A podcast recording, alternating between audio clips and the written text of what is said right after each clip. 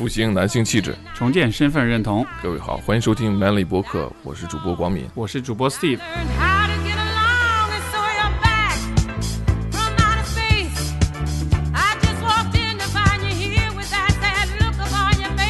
这是我们第一季的第七期节目，也是我们在这个疫情之后复播的复更的第一期节目。因为之前广敏是一直在老家，没法回到上海，所以欢迎回上海，也欢迎，也很高兴和各位听众、观众朋友们重新见面。我们终于复更了，可不嘛。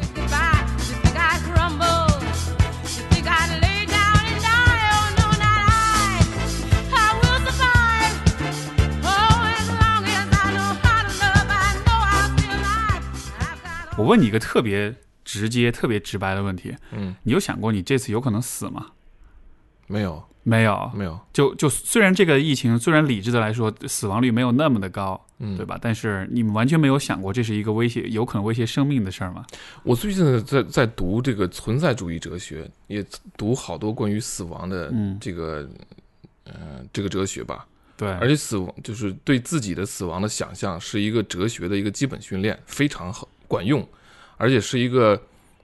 衡量你现在做事儿有没有意思、有没有价值的一个标准。就是如果我快死了，这事儿还有没有意思？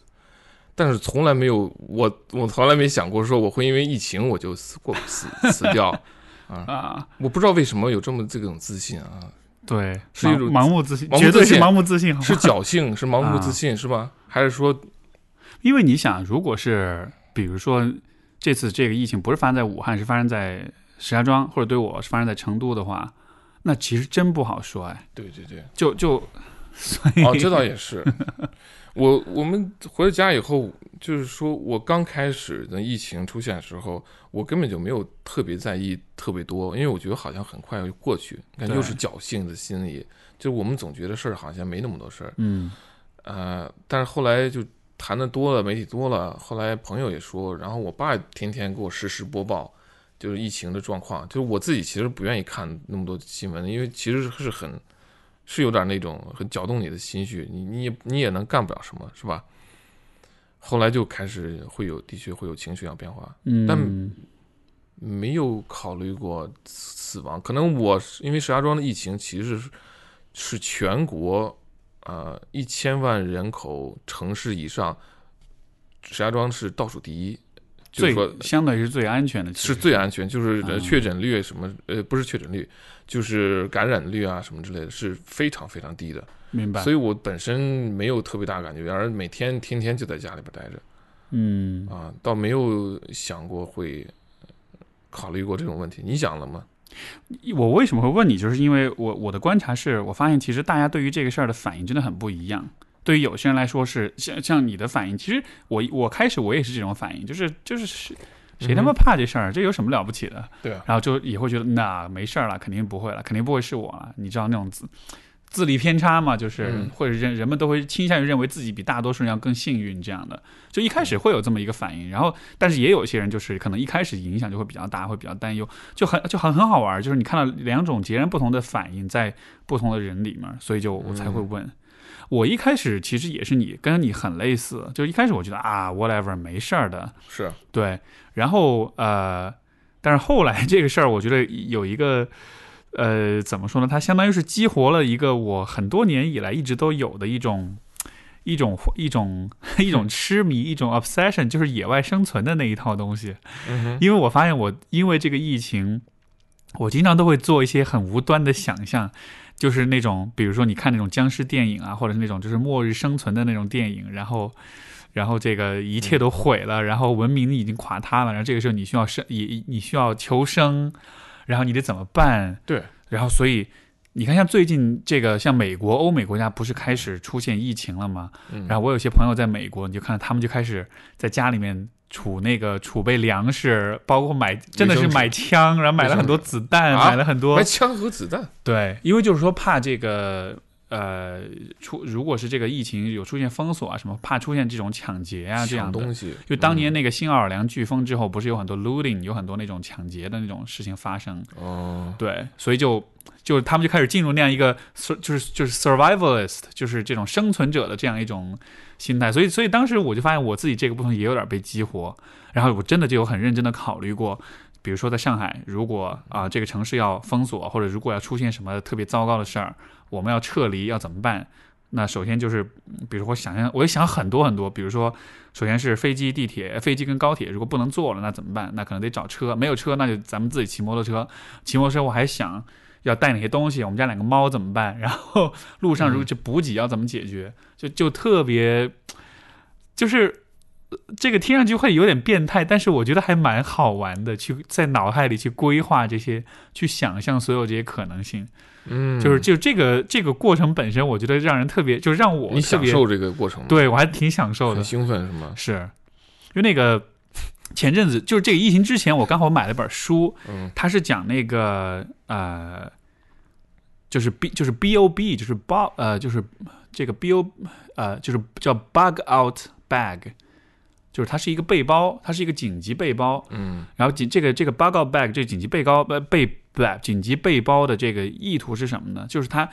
就是说，如果出现一个紧急状况，你需要撤离，你需要有一个比如七十二小时的生呃这个撤离和求生的一个过程，那么你就需要在这个包里面去准备七十二个小时之内你需要的所有的东西，包括食物，包括工具，包括呃衣物，包括这个药品，然后那一整本书就是在讲。这个包里面你应该准备哪些东西？为什么要准备这些东西？这些东西如何使用？然后包括要怎么包装？嗯我看这个书，我觉得哇，好好好好好玩啊，好有意思。哼，有点像像玩游戏的，这不就是游戏里边那个攻略嘛？有对点那种感觉，游戏攻略，然后这个东西怎么过，怎么怎么用，这个关卡怎么闯，没错，没错，是不是有点？你说这个时候，我就感觉你是你是不是某种那种流行的那种亚文化，有那种小圈子，就是那种啊求生啊，或者是野外训练、野外去呃探险啊，这个这个叫 preppers，就是就是 preparation，就是准备那个 prep，啊，就 preppers preppers，就就就美国是有真的是有这么一个 preppers 的这个这个一个一个一个亚文化，也不是亚文化，就是一个一种一种相当于有点像是一种 hobby，一种爱好。嗯然后你知道这种很硬核的 preppers，我之前在 YouTube 上看的，他们真的是会在自自家后院花很多的钱修一个地堡，然后在地堡里面备上，比如说五年、十年的所有的物资、水、食物，嗯，各种，因为可能是这个，我估计可能是有点就是冷战遗风那样的，因为当对年美国冷战的时候，核战争的那个阴影在每个人心里边都是，就那时候大家是真的会把这个事当个事儿，没错，嗯所以那个时候就大家修修这种地堡，然后准备物资，然后呢，但是到了后来，这个逐渐就成了一个。呃，像是一种 hobby 一样，因为你要准备这物资，你要做规划，包括每，比如说每年每隔一段时间，你要去看这些物资它是否还可使可使用，要去更新，要去调整什么的。然后就这些人他就会很痴迷于做这种末日生存的这种准备。嗯哼，然后我以前我觉得挺傻的，但是这次疫情，我就发现我也有点变成那种感觉。那你具体做了什么了？就没没做，因为首先就是看这些书，我看了很多，哦然后完了就是在脑中规划了很多东西，就是可能发生的事情。就我觉得很有意思，就是因为你看，呃我们这期节目其实是在讲是是啊，我们都没说这期主题啊，主题其实就是生存。嗯对，因为这疫情之后，我觉得啊、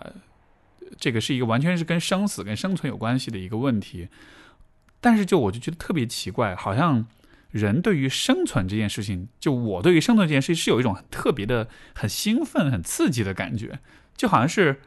在一定程度上，我好像希望要发生点什么事儿，然后这样子我才能进进入那种生存模式，嗯，然后我还蛮期待进入那种生存模式的。嗯，明白明白，是不是是不是男生？当然也不是仅限于男生，但是男生是不是有一种就是把自己想象，然后自置身自己于某种极端恶劣的那种状况，然后其实好像就是在挑挑战自己的那种没错，这种呃勇气、抗击打能力，然后各种技巧、求生，阴谋诡计。而且 而且，虽然我们这个不想太扯上性别，但是我估计这件事情更多真的是男生会感兴趣一些，就男性。就当然这个不是说完全是跟性别有关系吧，我我觉得这个这个关这个后面我会更多去，我们可以更多去讲。嗯但是就是，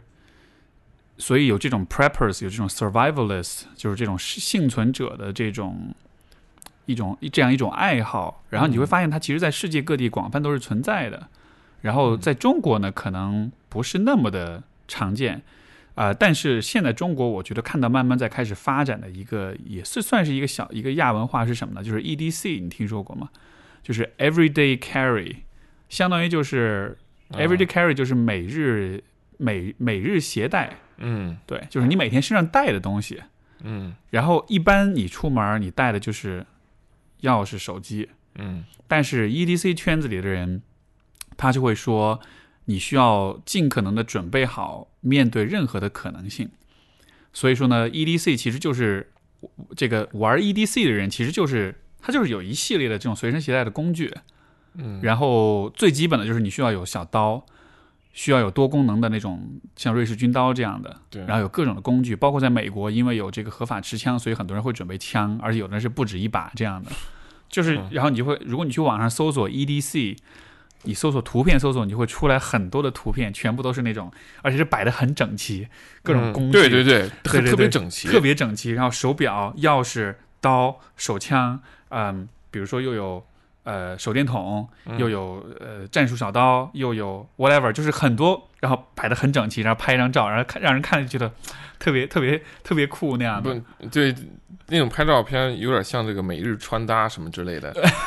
但是 但只是放成了，只是放了各种改锥啊，各种器具啊，然后每野外生存，咔嚓一下，就是如果女生的穿搭是每日穿搭，是镜子面前拍一个搭配，女生对男生 男生的这种每日穿搭，就是你背包里的工具拿出来摆好，而且摆的特别特别整齐，你知道吗？嗯墨镜，包括什么硬盘什么，哎，各种。我我这个地方我也我我也可以给你看，有这也是我的 EDC 装备，因为我们有视频版，我可以给你看。这三个是我我其实不是会平时一直带，但是使用率真的还蛮高的。第一个就是一个小电筒，这个小电筒大概就是一个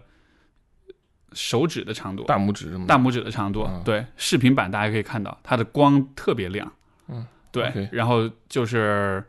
拿那个 USB 充电，充了之后可以用。什么时候用呢？你别说，我还真的蛮经常用的。是吗？我举个例子，因为我平时骑机车出去，有的时候晚上在外面哦比较暗，如果我要装一个什么东西，或者我要看哪儿有什么问题，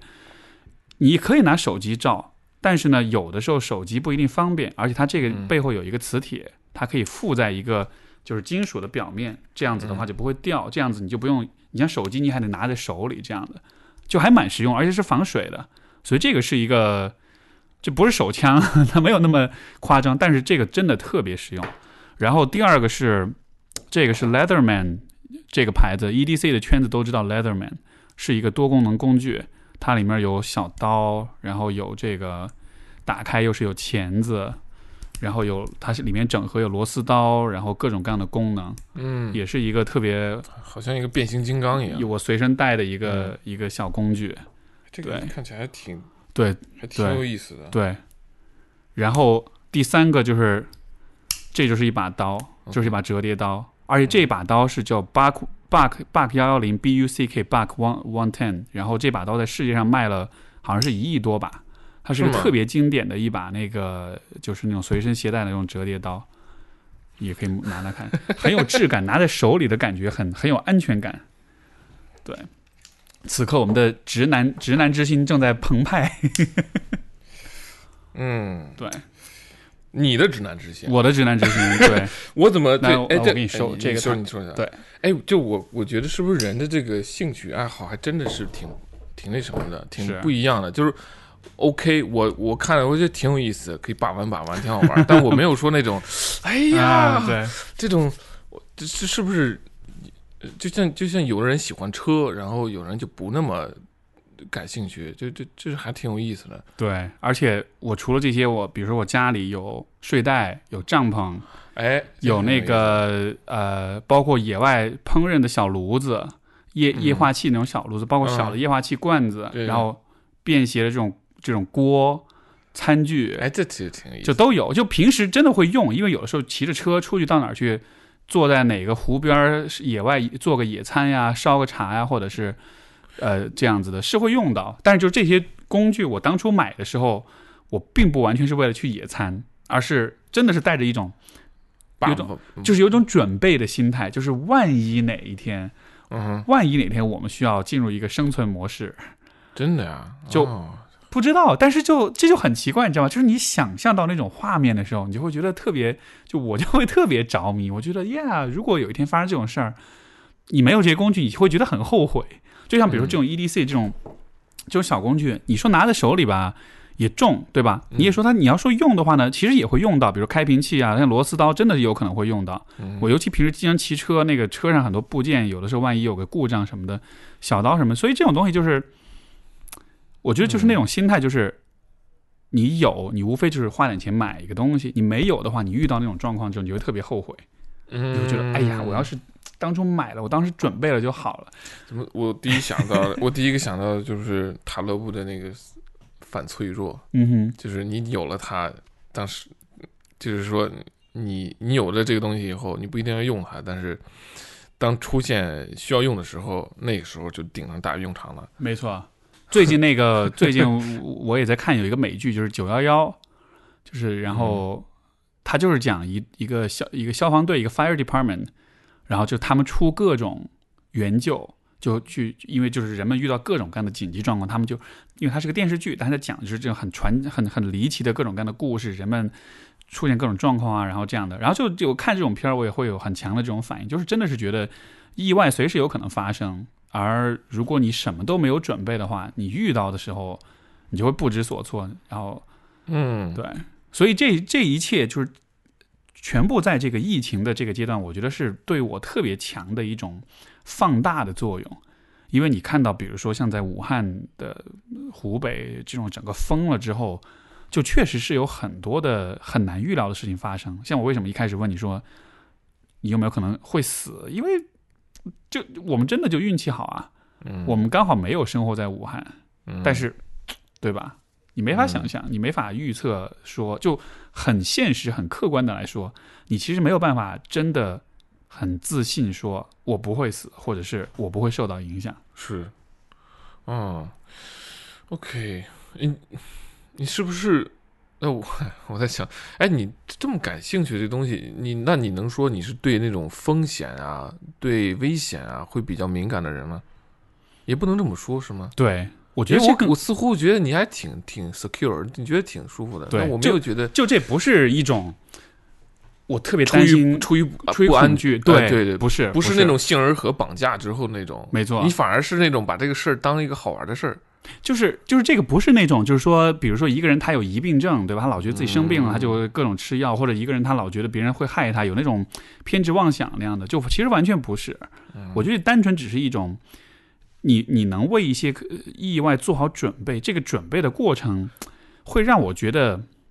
是有力量的。嗯对对对，是我觉得是因为你你是有一种掌控感吧，就是你能风险谁都不能预知，黑天鹅现象它总要会出现，你不能预知，但是你能做的是把自己就是说，如果我有一些风险，有一些东西要出现的话，我能够承受承受得住。所以这是在 EDC 圈子里的一个很重要的一个思维，就是说这一切的目的就是为了 stay in control，就是为了保持对事情的掌控。就是你需要你准备的越多，你遇到意外的时候，你能够掌控的就会越多。所以我们准备 EDC 的小物件也好，学习各种自卫防身术也好，嗯啊、各种生存的技能，包括你看，像比如心脏复苏，对吧？你做 CPR，嗯，它其实也算是这样一种准备啊，因为就你有的时候你遇到谁突然晕呃倒在地上，心脏病发作，心跳停止了的时候，你要是会 CPR 他不会 CPR，人的。对呀、就这个是一个巨大的一个一个一个一个一个 benefit，嗯，所以所以就是我觉得能掌握所有这一切，它就是给人带来一种很自信、很有力量的一种感觉。对，刚才你说了关于武术这方面，后来我就开始，我当时你在说这个准备各种东西，就是，呃然后我首先联想到的就是武术，嗯哼，就我怎么感觉啊，对啊，就是这个好像跟你的性格还真有关系，你还就喜欢武术、泰拳、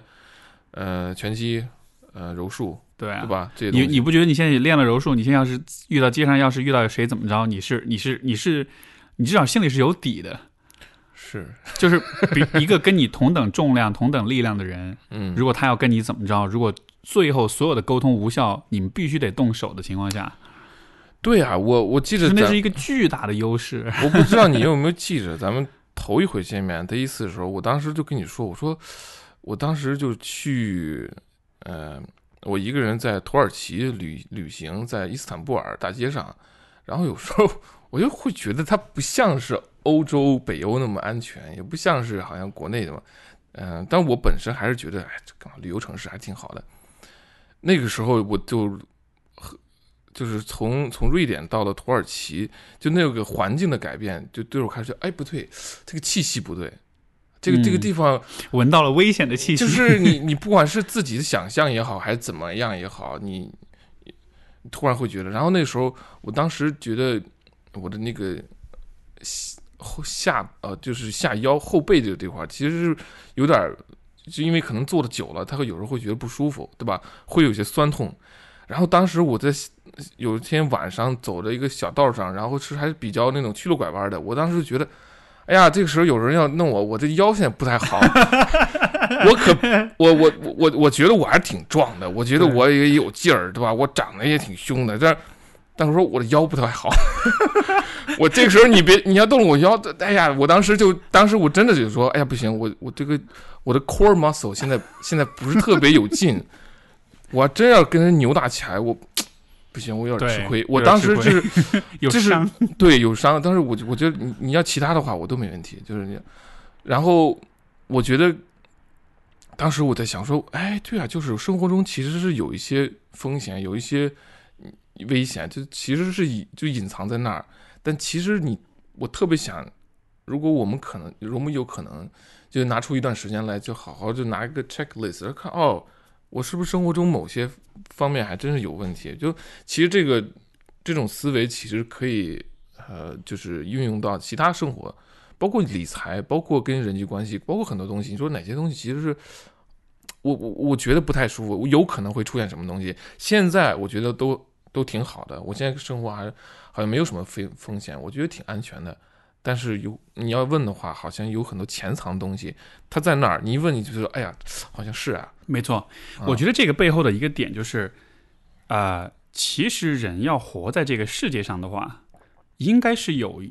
你应该是在各个方面都具备一些最基本的生存和安全和自我保护的一些常识的。这种常识可以是，嗯，比如说自卫防身术，是可以是呃医疗方面的常识，比如怎么做紧急包扎，吃包。我们其实平时也会，对吧？我们知道啊，你受伤了要贴创可贴，你吃感冒了吃感冒药，你这个咳嗽要吃咳嗽药，就是这种医学的常识。然后这些装备、这些工具的这种准备，呃，包括你说到的就是关于金钱的这个方面，就是其实是有很多基本的常识我们是需要去掌握的。但是呢，因为我们生活在城市当中，所以许多这些保障的功能其实是由他人来完成的，警察也好，消防员也好，呃医院也好。所以这次疫情，我觉得就非常有意思，就是你就会看到，当这种大规模的疫情发生了之后，当这些所有的平时我们习以为常的这些基础设施、基础服务全部都失效的时候，嗯在这样的情况之下，人就会回到一个你必须得独自直面你的生存这样一个问题当中去，嗯对吧？以前我生病了，我去医院就好了，疫情来了之后，医院爆满，没有人能救你。这样的情况之下，你真的就得自己负责你自己的生存。然后在这样的情况之下，你才能看得到说，原来我对于怎么生存、怎么保障安全这件事情，我是多么的无知，我有多少的事情我其实是不了解的。因为太多的事情都已经被专家给包揽了。没错，就是嗯专家就来解决你问题，这个专家解决你非常微小的一个问题，可能你哪出哪生病了，它解决就是你这个手上的一个皮肤的什么问题，包括你说要水电，就 水电也出现了，就是说水电、食物，而这些问题真的是在这个期间是受到威胁的。对这啊是吧？对啊，对因为你想，比如说这个很多封很多地方它封封了城或者封了小区，不让出去了，对吧？有的时候嗯蔬菜水果这些都进不来，没法买啊什么的。大家所以这种时候，大家在家里面囤积粮食，我我觉得一定程度上这不是在这个过度的敏感或者是过度的偏执，我觉得这确实是一个很真实存在的一种风险。嗯，对，突然之间就是一怎么讲呢？就是本来不是事儿的事儿，突然是事儿了啊！你得你得为一日三餐很一些事情开始考虑了。当然，你刚才说就是如果没有医院，呃，就是医院如果这个这个这个资源不够的时候，然后你你轮不到你这个接受治疗的话，然后你看电影里边经常会发现，就一些硬汉或者什么，他自己或者是他他是某种特工什么之类的，他受伤了，他不能去医院，他不能暴露自己，自己处理。自己买各种材料，然后那种材料，然后他用那个材料嗯做个什么东西，包括比如说他流血过多以后，他知道这时候我要补充这个葡萄糖，要补充要补充某种矿物质什么之类的，啊，他他自己做一个做个点滴那种，对自己做个点滴，然后然后你看那个时候，你也会觉得啊，这样也行啊，就是我们都习惯性的就是买个吃都，咱们比如说买个买个什么吃的都是微波炉热一下就行了，都是做好的。咱们什么时候有时候自己自己做，自己从从无到有的给它做出来，就那种感觉，那个没错，那个还是挺让我想想那个那个女孩儿，那中国就是那个是叫李子柒吗？还是叫啊，对她不是啊，啊，咱们这扯远了，但是她是从无到有做出来一个东西，这个东西就是就很有意思啊。，对，没错，就是我其实从无到有。其实我也想了她来着，但她不太是生存系的，她更多是一种比较文化、比较田园生活，就她不是特别的强调这个是有关生存的问题，但是她背后的那个机理，它背后那个逻辑其实是就是自己动手，从零开始去 build 很多东西，嗯。对吧？所以说这也是我觉得他的视频那么火的，当然有很多原因啊，他的他的火，但是有一个很重要原因就是人们其实很喜欢看这种。从无到有的创造过程，我觉得这个是人们的，它是符合人的本能的，就是我们喜欢看这种从完全就是 you build everything from scratch，对吧？对。你所有的东西都是从零开始，包括这个 YouTube 上，我不知道你有没有看过，有很多这种视频，是。在山里面，在这个森林里面，就是你就拿一个一个铲子或者是一个什么工具，然后就从从无到有去修一整座房子，对他他用泥巴来烧砖，烧砖，或者是这个修房子，包括有那种特别硬核，他可以真的是手完全徒手挖出一个地下宫殿出来。对他这个特别厉害，他他他不光是在用工具在做什么，他是在生产制造工具的工具。没错啊，我觉得这太这个太厉害了，就这种这种视频就会真的特别让人着迷。嗯就是你可以，当然它可能是快放啊，但是你可以，我我可以看这种视频看好长时间，就是。包括自自己在地下挖一个半地下的游半地下的宫殿，还配游泳池？还有室内的卧室，还有全都是滑梯，然后特别 fancy 那而且，都是用的，就是从就是比如说一开始就一个很小小的，它就是一个，比如说一个铁锹，嗯。仅此而已，甚至有的时候都没有铁锹，就是手挖，或者是用树枝这样的。那你前几天我看纪录片，就是呃呃，就是戴孟德，就是写《枪炮、病菌、钢铁》那个人，啊。他有个纪录片，他就又回到了就是巴布亚新几内亚，然后他又就是到那以后，他就当地人，就是到丛林里边，到那个雨林里边，就是什么都没有，就就手把手的抓着个这个东西来，哒哒哒哒哒，哎，建了一个就是建了一个梯子，然后用什么绳草啊，有些粗细不同的这种这个树木啊，或者是藤蔓啊，或各种东西，哎，弄了个梯子，然后弄成个房子，然后所有东西都是用手做出来的。然后他就说说，其实就是人的这种适应性，人的他们那那那个那群人在那生活的时间其实特别久了，但他没有发发展出后来的就是像像咱们说欧亚大陆的这种文明出来，他是他是在那个雨林下生存就构建出来的。没错。所以，所以因为这样的原因，我小时候就特别喜欢读那种野外生存的那种书。你知道什么？美国或者英国的特种部队的野外生存手册，对我现在书架上都有一本，它就是讲对所有的这些怎么修帐篷，怎么修生活，就是完全是从零开始。对，然后对然后就是所有的这种，就当然你看和你会做那是两回事儿，但是就是，呃，就是整个这个关于生存这件事情，我觉得对于人，至少对我吧，我觉得是有一种很很有魔力的一种吸引。在一方面呢，你当然不希望你必须要面临这样的状况，因为那说明是就是你你是真的是 in in big trouble，对吧？你真的是遇到大麻烦了。但另一方面，那个过程本身那种幻想，你像那个呃 Tom Hanks 的那个电影《Castaway》，对对吧？就是他不是飞机飞机坠毁，然后在一个荒岛上求生，那整部片就他一个人，对各种荒岛上各种求生，各种事情，各种制作工具，从一开始很蠢，到后来变得很熟练，再到后来还攒了不少物资那种的。还还有他的朋友 Wilson，对，就那个排球对那个排球，对对对对，我我我那个电影我也特别喜欢，我我看了我也特别喜欢，我当时我记得特别清楚，还买了个就是买一个 DVD，完了就啊，反正当时那是上高中了。嗯、还有其实这个它跟那个《鲁滨逊漂流记》差不多。哦，对，鲁我滨我是小小时候，我小学时候看的《鲁滨逊漂流记》，那真的是我当年特别特别痴迷的一部小说，就真的是觉得、哦哇哦，就感觉是那种你让你的整个大脑都兴奋起来的那种感觉。对，那那那为什那个怎么说呢？就是好玩在哪儿？就是我我印象深刻的就是说，他当时就吃就烤那个海龟蛋，嗯我，就觉得，我就当他找到海龟，然后能吃蛋，然后当时我就为他高兴，我说对呀、就这，哎呀，真好，就能吃，就是有蛋白质来源了，是吧？嗯，呃，嗯怎么讲呢？就就我我到现在还是有点就是说不太清楚为什么就是咱们会有，但我不像你那么兴奋啊，但是这兴奋感是到底是个怎么个名状的东西呢？就是明白吧？嗯，这个我我我觉得可能我我其实说说到这想推推荐一本书，就是这本书叫《Tribe》，这个视频上大家也可以看到《Tribe》，然后这个作者叫是 Sebastian Younger，呃，部落这个书，但是现在很遗憾是就是那个中文版应该还没有翻译，嗯呃，然后这个 Sebastian Younger 是一个记者，他也是一个 filmmaker，他之前《完美风暴》那个电影你知道吗？之前有一个叫《Perfect Storm》完美风暴是没看过。啊、就当年是九几年的一个片子了，是嗯讲就是一群渔，一群这个应该是渔夫吧，出海遇到风暴，他们就在大海里面跟这个风暴对抗的那个，那就是他写的。然后完了，他后来也拍过一些纪录片，呃，好像是一三年还是一几年，有一个当年的奥斯卡最佳纪录片叫做叫做《Restrepo》，是讲在阿富汗的一个。嗯这个就是一个一帮士兵的那个纪录片，也是最佳纪录片奖。啊 Anyway，就是这个人他写这本书，这是他最新的一本。我今天就在看这个书，我觉得特别受到启发，因为我们刚才你不是说嘛，为什么我们会对生存这么的兴奋？嗯然后它里面有一个很有趣的故事，他就说，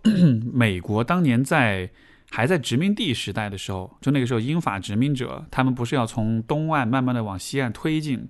然后在这个过程中就会遇到很多印第安人，嗯然后他们跟印第安人之间就会发生很多冲突，对吧？要占地盘呀，要这个，包括也会有交易，会有这样的，总之就是有一个移民扩张的过程。然后那个阶段就会发现很多的白人殖民者，他们会他们会跑到森林里面去和印第安人住在一块儿，嗯他们会抛弃自己本来的那个 白人的那个身份，嗯。你像，因为之前我们不是说看那个电影就是《荒野猎人》嘛，就是小李子演那个《The Revenant》，嗯。因为他一开始他就是他是跟那个一个印第安老婆结婚的，嗯。就其实那样的事情，就是那个电影里他没有他没有突出这一点，就是说他为什么跟一个印第安人结婚，对吧？就他可能有描述的意思就是啊，因为他们很相爱，嗯。但实际上这不完全是一个爱情的问题，就在那个历史阶段的话，真的是有很多白人会，而且不还不是这种，就是呃，可能在那待了很长时间的，有些白人真的是本来是在欧洲长大的，他到了那儿，他见到了印第安人的这种生活方式之后，他真的就会放弃自己的作为一个所谓的现代文明人的生活，去加入印第安人的那种部落。然后这个书他就讲一个很有趣的观点，这种逃离。从来都是欧洲人逃向印第安人，你从来没有看到印第安人往欧洲人那边逃。对，刚才就我想问的 Yes 哎很有意思。对啊，为包括很多印第安人，他们是有被白话，对吧？印嗯这些殖民者会把他们抓到学校里面，让他们学英文，让他们让他们欧化，让他们西化。嗯，但是后来他们还是会想要回到他们自己的土地上面去。是然后就他就在解释为什么是这样，他就说，因为对于这些印第安人来说，他们始终是处在一种生存模式里的，他不像是文明的欧洲人，啊、文明的欧洲人的生活看上去是很安全的，确实也很安全，而确实比如说这个死亡率啊、呃寿命啊、健康各方面是要好一些，但是有一个很重要的问题就是，啊、你看像现代人生活的这种在城市当中。你的所有的需要都是被陌生人来 take care 的，你从来不需要依赖身边亲近的人，或者说你的 community，嗯，你身边的这个社群、这个社区。但是对于这些印第安人来说，他们的生存是需要相互的依赖的。对所所以结果就是他们之间的关系会非常的紧密。对，他们会对彼此有很多的信任，包括还有很重要一点，就是这样的社会是高度平等的，是没有阶级和权力的划分的。嗯对，嗯，所以我觉得这一次这个疫情发生很非常非常有意思的一个点就是，就是疫情是不会区分的，对，对吧？它是你看看这两天那个今天的新最新的消息很，多政要对对对，那个加拿大呃总理的太太感染了，是确认感染了。是，然后前两天还看到什么英超还有 NBA 这些明星们被感染了，然后整个赛季都停摆了。是就是这种感染，它是不分，它是不区分的。就这其实是一个所有人都会面临的一个一个灾难。所以就是像在印第安人这种部落也是这样，就所有人你只要是部落的一员，你就需要面临生存的问题，你就需要和大家一起去打猎，一起去创造食物，一起去生存。所以在这样的社群里面，人们非常的依赖彼此，也非常的信任彼此。而这样的状态，在整个人类的进化当中，是占了绝大多数的时候的。就是嗯它可能存在就是数百万年的时间，是人一直都是生活在这种状态之下的，嗯一直到农业的发展，包括工业社会的这种发展，到了今天信息时代，我们才开始生活在一种所谓的陌生人社会里面。就是我们跟周围的人没有太多的关系，我们也不需要，甚至你可以一辈子不认识任何一个朋友，但是你依然可以把这一生过好。就是你，你可以，你只要花钱买这种服务，对吧？然后，但就这样的生活方式，在人类的历史的绝大多数阶阶段里面是完全不可想象的。非常一小段的时间，就是对，你对比人类整个历史的话，是非常非常短暂的一段时间。也许就是，也许就是，比如说，可能是三百万、四百万年和两百年之间的区别，嗯，就这个比例是粟而已。对，但是我们我们身在其中，我们享受的这种现代文明、现代这种生活这种东西，我们有疫苗，我们有就是就是就是这个大规模养殖的农作物，我们吃东西不愁，我们还有 WiFi，还可以跟世界另一头人说话，没错，就是这个东西。这个好处太大了，然后我们身处其中，然后我们有些人是可能就是生来的有的，咱们可能现在还能还能看到网络的发展什么之类的，嗯、所以说，因为太因为太久了，所以我们就觉得好像这就应该是这样。对，啊，而且很有趣的一个点就是，就是看上去现代社会是更安全的，是更你看我们的比如说健康程度啊、健康水平啊、这个嗯。寿命啊这种有很多的保障什么的。但是这个就 Sebastian Younger 他就他提出的观点就是，但是你看数据，你就会发现，其实越是富有的国家，它的精神健康的问题是越严重，有越多的人会得抑郁症，有越越多的人会自杀。嗯，是为什么呢？因为没事儿可做，不是没事儿，不是，而是说，因为你不需要依赖身边的人，所以你其实是可以很孤独的活着的。啊，对对对，就是你是可以没有任何的 community。我觉得这个问题，比如现在我们在中国的一线大城市，其实也很明显，嗯，就大家可以活得很孤独。尤其有了智能手机之后，你其实连吃饭你都不需要，对吧？都是可以有人送给你，或者你很多的服务都是可以由这个呃付费的服务来来来解决。所以人们其实非常的孤独，而且对，而且是越有钱越孤独。哎，你这个说的就是特别有意思。怎么说呢？我我的亲身经历吧，我的故事，我朋友给我的反馈，嗯、就可以印证这一点。他就是我，我第一年在瑞典的时候，就北欧嘛，北欧的是呃福利啊，呃，就是教育啊，各个方面都非常好，就是 everything is taken care of，就是你就不会让你、不会让你就是就是怎么说呢？你山穷水尽，就你会活得很好。然后因为这种福利态度特别好，然后有一个瑞典有一个呃呃芬兰的朋友，他说你知道吗？我觉得反而你们中国或者或者东欧或者是南美会更好一些。为什么？因为你们的关社会关系还是很紧密的，就是你们还是要靠着你的朋友和家人彼此之间要有这种联系，因为你们这种无论是从经济上还是从情感上，还有各种方面，你们是非常需要这种互信互赖、相互依赖，尽管有时候它会造成一些问题，冲突呀，麻对冲突麻烦，你这个那个的，但你知道，如果你没有这个的话，如果真的你走向另外一个极端的话，就是说，在瑞典，你知道他们六七十年代，呃，social 呃，瑞典的 social democrat，他们现在这个政党执政了很长时间了。那么六七十年代的时候就就开始推行了这一种什么一种政策，就是 individual 就是 individual，就连、连孩子和父母之间的关系，就是说孩子不是你的，孩子是国家的，就是 听起来有点纳粹主义的感觉啊。就是说孩子不是你的，就你如果做不到一个好的父父母亲的话，让国家来帮你。对，你是不能再怎么这样的，他会剥夺你的权利，然后怎么样？他会很真的会很，他希望做到什么呢？就是每个 individual 每一个个体个人，他可以不依附于其他人，啊，而能够独立的非常好的活着。无论是经济上，首先是经济上，首先是经济上，因为没有经济的话，其他你没有经济独立的话，孩子是不是你很难跟父母就是有一个真的一个。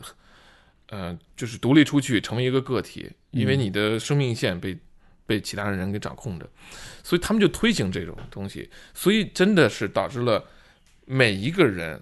现在在瑞典，在北欧，我知道的情况，每个人真的就可以 self self sufficient，就他完全可以不依附任何人，然后过活。但问题，它出现了一个极其可怕的一个现象，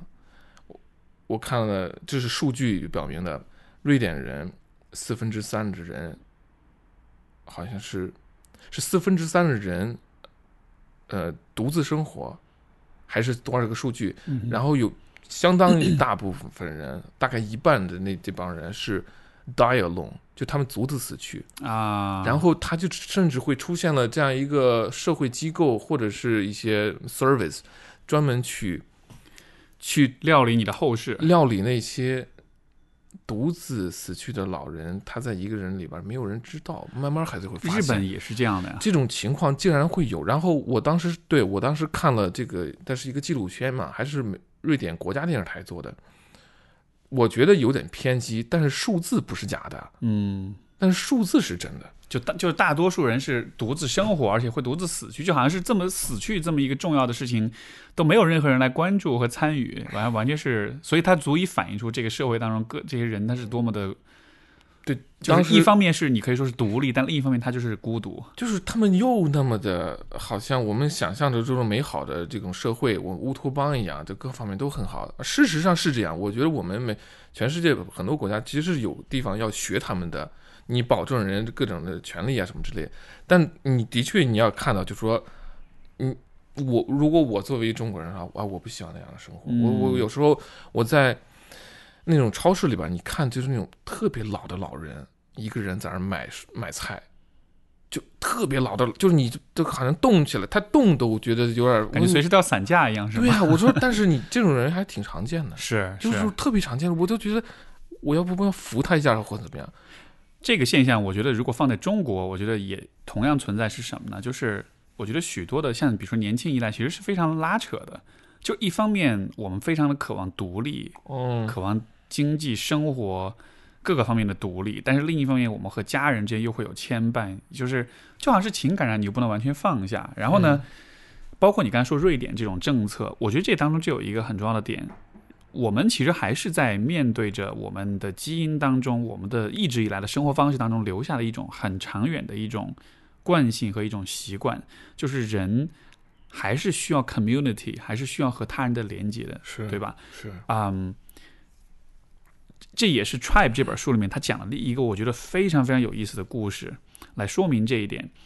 呃，因为这个作者就是他在之前这个科索沃战争的时候，就波黑这个冲突，然后那个阶段，当时他是作为记者的身份，战地记者身份进到这个萨拉热窝，因为萨拉热窝那会儿是被这个呃塞族的武装就是给呃围困，然后就就是说一直围困了之后，一直在往里面想往里面打，嗯这个围困好像是长达好像是两年还是三年之久。然后呢，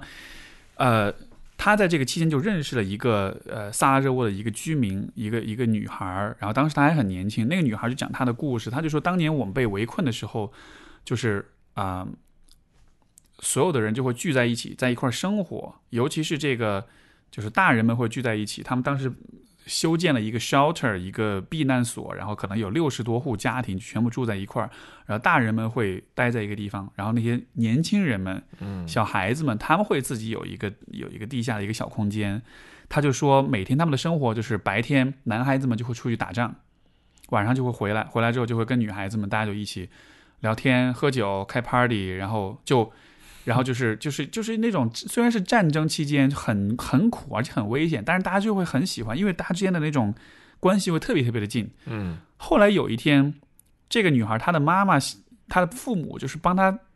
想办法帮她搞到了一个机会，就是能够撤离到意大利去，就是能撤离那个地方，因为就安全了。他不想撤离吗？她撤离，她后她很痛苦，她不想离开，嗯但是她没办法，因为这个机会确实很难得，因为她让你通走向安全嘛，就去了，就去了意大利撤离了，撤离了之后。因为他是在那期间受了伤，他的腿受了伤，整个身体有很多伤病，去了意大利接受治疗。但他就说，他到了意大利，他虽然安全了，但他感到巨大的空虚感，嗯因为他非常非常的怀念在色拉萨拉热窝的那帮小伙伴。他后来真的就想方设法想要回去，然后但是在那个阶段就很有趣，离开萨拉热窝比重新回去其实要要容易一些，就回去反而是更难的，因为因为就谁会想要回到嗯。战区里面去？但他真当时就真的后来真的就回去了，所以就是，就从嗯。就是就是这个故事，它其实在告诉你说，其实对人来讲，和周围的人的那种连接、那种社社群、那种归属感，有的时候你其实是愿意付出你的生命的，就是它有的时候可能比生命本身都还要更重要。你知道，说到这儿，你知道我想说什么？啊哈，我我我说多少遍都不嫌多，哪怕你烦啊，啊就是我那个 community，就是我在啊瑞典 community。我我我说到这儿，我每次说到这儿，我必须就是我我有时候我都是想起来以后都会笑，睡觉前想想就笑，要是想到有时候想到就会哭。后来我在想，为什么呢？因为就是那种社群感啊，就是那种特别归属感，而且那人数不多不少，刚刚好啊，二十多个人，然后二十多个人是比较亲密的，然后楼上还有更叫可能你可以去串门什么之类的，就是一起在吃饭啊，一起做东西、玩啊、运动啊，然后学习啊，各种的，那这真是社群感，根本就很多人就没有这个机会去去过这样的生活。然后你刚才说起萨拉热窝，说到一起，我有一个朋友就是萨拉热窝的，嗯哼，那嗯大我一两岁吧，女孩儿，真有意思。人家是经历过战争的人，就他说小时候都是什么，你能听着枪声还在上学，我这个听起来挺挺那什么的吧，挺可怕的，就是挺啊，就没想到这个是很多事情都离你那么近，就你旁边的朋友，他就是经历过战火的人。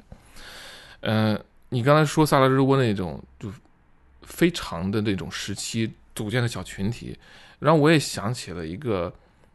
一个时期，就是特定时期和地点，就是二战时候德国人轰炸伦敦、轰炸英国，对吧？那时候英国人都往地下跑，因为他那个地铁系统其实挺发达的。到了晚上呢，所有人就都在，就是那就是睡在地铁地铁站里边，因为很空旷嘛。然后自然后呢，听着那个声音，哇，就是警报来了，然后大家都欢欣鼓舞的，后来就欢欣鼓舞就过去了。然后也有更玩儿，有 party，然后嗯更有意思是那时候男女就有这么一个特殊情况，那些男女就凑在一起了，就年轻男女们凑在一起了，就就大家就就君子君子淑女们就都在战火底下，你还啊什么君子淑女嘛？就是嗯咱你想干什么就干什么。就我觉得你刚就是这种情况，就是把原来的社会的那种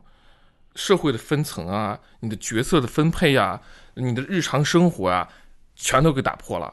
全都没有了。你不是什么什么这个阶级那个阶级，就是你你来这儿以后，大家也。你你不问那个，就是在战火底下，在轰炸的时候，还是问你，就是没错，你干什么那种，就你很多社会、很多阶级、很多那种角色分派了以后，然后你这些人是一个小群体，而且是一个非常紧密的小群体。哎，然后你打破了，其实其实让那些很拘谨的英国人，其实打破了那种社会的那种 social codes，一些一些常规啊、一些惯例啊、一些法则啊，然后你可能更像是一群。就是就通的人，就是就在一个部落的人里边活着这样，所以这个呃《Tribe》这本书里面，就是我刚才说这个萨拉热这个女孩，她最后回忆起这个故事，她就说了一句话，我觉得非常有意思。她说：“战争会让我们变成动物。”啊，对，但是她不是说她的意思，其实不是说变成野蛮的、没有人不性。的动物，是野兽，对，而是说它让我们变成变成人类这个动物，哦。而人类这个动物的本能就是我们需要归属，我们需要群体，我们需要和彼此相亲相爱，而且就真的是那种在战争、在危机当中，所有的阶级、所有的呃这些划分、所有的不平等全部都消失了，人们变得非常的平等，然后嗯。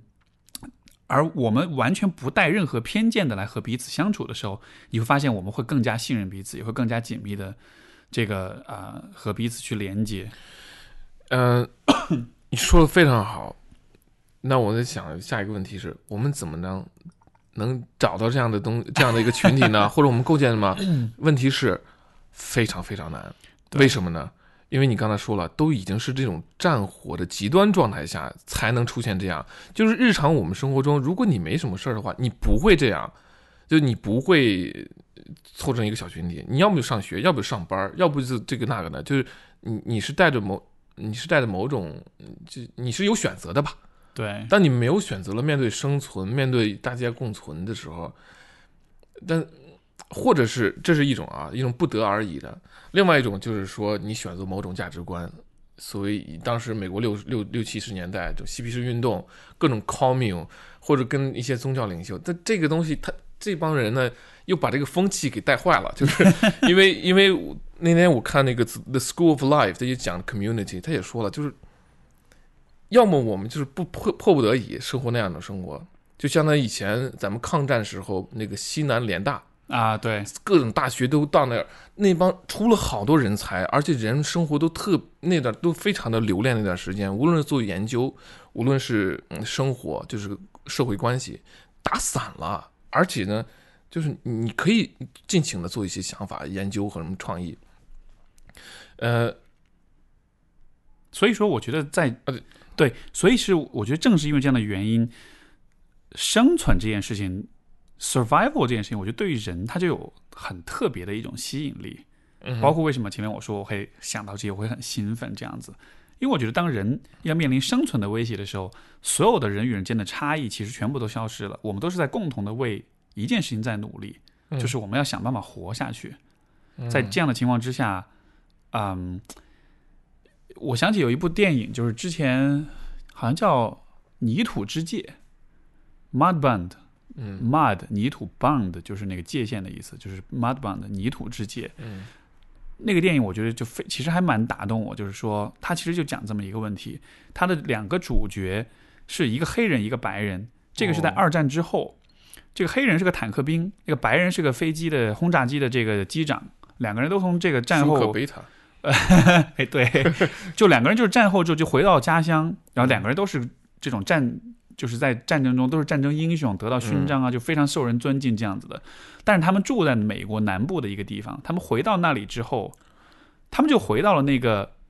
非常强烈的种族歧视的那样一个社会结构当中。对，这个黑人回到他的家里面，然后他们家人非常惨，非常穷，然后被歧视，当地的三 K 党不断的骚扰他们。那个白人回到他的家里面之后，他白人他爸爸就是三 K 党的成员，然后嗯。就很有趣，就是在那个环境当中，两个人是没有办法，呃，他们所所归属的这种群体和阶层是完全没有办法形成友谊的，但他们两个又因为有战争的共同的回忆，包括没有人能理解他们的那种战后的 PTSD 啊，就是或者没有人能理解他们作为战经历过战争的人是什么样的体验，所以他们俩其实非常惺惺相惜。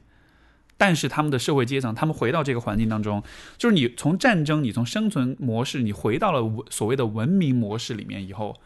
你又不得不面对所有的这些割裂，所有的这些分离，所有的这些啊、歧视、这些敌意，然后这些相互之间的这种仇恨，然后那个、嗯那个冲突就非常非常的有意思。所以，包括我们前面不是就之前我们不是说比利林恩中场战事那个片儿也是嘛，就就就是士兵们为什么打完仗之后回到嗯这个平民身份里面，他会适应不了，他会还想回到回到战场上去，因为在战场上也好，在这种生存模式下也好，所有人都是非常亲近、非常信任，嗯。大家的归属感是非常强的，就好像是危机战争，它会开启人的一种生存模式，而在这个模式之下，我们的首要的关注的点不是说我比你更有钱，或者我是什么肤色，你什么肤色，或者是我比你更有权利或者怎样，而是说我们都是兄弟姐妹，我们都要一起去面对这个挑战，这个困难。因为在战场上，你知道你要跟战友去合作，因为都是生死攸关的事情，所以很重要的一个 很重要的一个呃一个合作基础就是 trust，就是信任信任。而这个东西其实是你在那里边，你是慢慢去赢得、去培养，然后相互，这个东西是很深、是很真挚的。然后你再回到这个咱们这个所谓的 civilian life，对吧？日常生活，就普通平民的生活的时候，就跟你刚才说的那种回到南方啊，有各种的歧视、不平等，军营里边或者是小一个小的 unit 里边，你是很平等的，其实，对而且其实军队当中是不允许这样的情况存在的，因为它会威胁到军队的，包括大家的安全。就是你不能说是啊，我们歧相互歧视啊或者什么的。对对，所以它其实是它其在那种氛围里，其实这种任何的歧视、任何的这种分割，其实都是非常的被禁止，因为这非常不利于整个群体的这种呃团结性。对，而且甚至你就 觉得不，嗯，都觉得不可思议，怎么上战场了你还谈这个东西，没错？你还谈这个，呃，所以说你回到普通人生活的时候，你你普通人的那种社会关系和那种偏见啊，包括还有一个是就是信任感不不是那么好对，建立，就是有些社会是那种就是信任感就程度比较高的，有些就不是这样。有的发展它，嗯你从那样一个特别相互、完全相互信任，就与子同袍，什么这种对吧？穿一条裤子这种，要又回到那样一种大家有点防备，我们很难以信任你的话，因为因为在。是因为在生存模式下，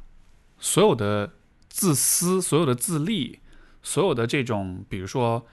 啊、这些这些不利于群体生存的行为，都是会被非常严厉的惩罚。是啊，因为对于我们的祖先来说，个体的生存就是等于，哎，就是集体的生存就是等于个体的生存。你要想要活下来，你不可能完全自己一个人，你必须得有一个群体。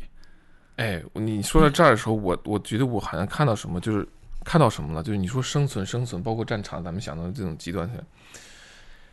我感觉是生存是什么？生存是活下去，对吧？你活下去的目的，你没有说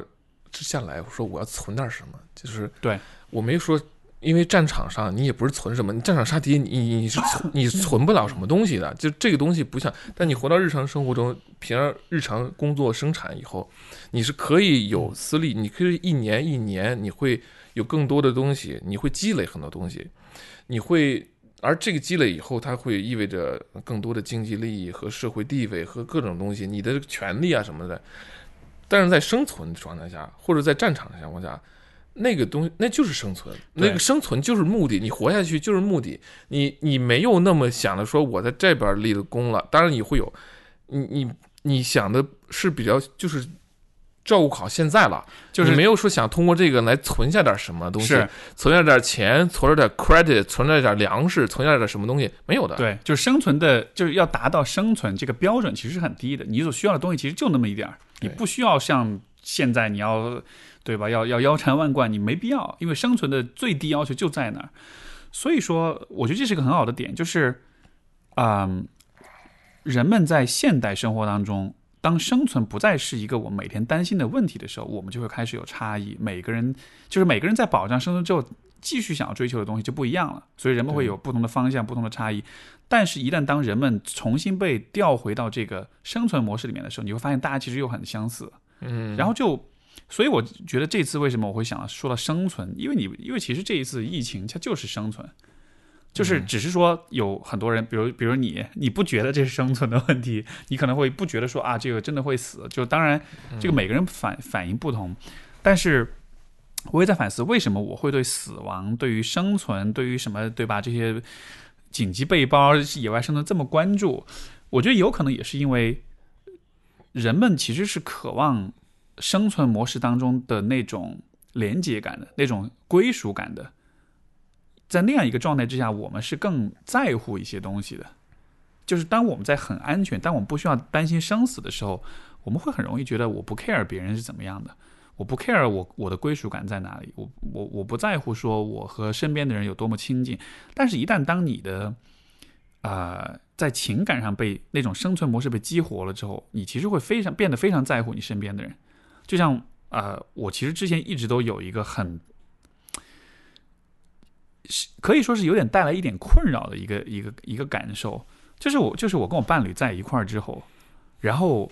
我经常都会去想到。一些有关死亡的问题，我都会非常非常害怕。万一有一天我或者他出了什么事儿，会发生什么情况？然后有一段时间我会很困扰，说我脑子有病吗？我为什么老想着这种事情？但是后来你就会发现，如果你非常非常在乎一个人，你是不可能不想这种问题的。就是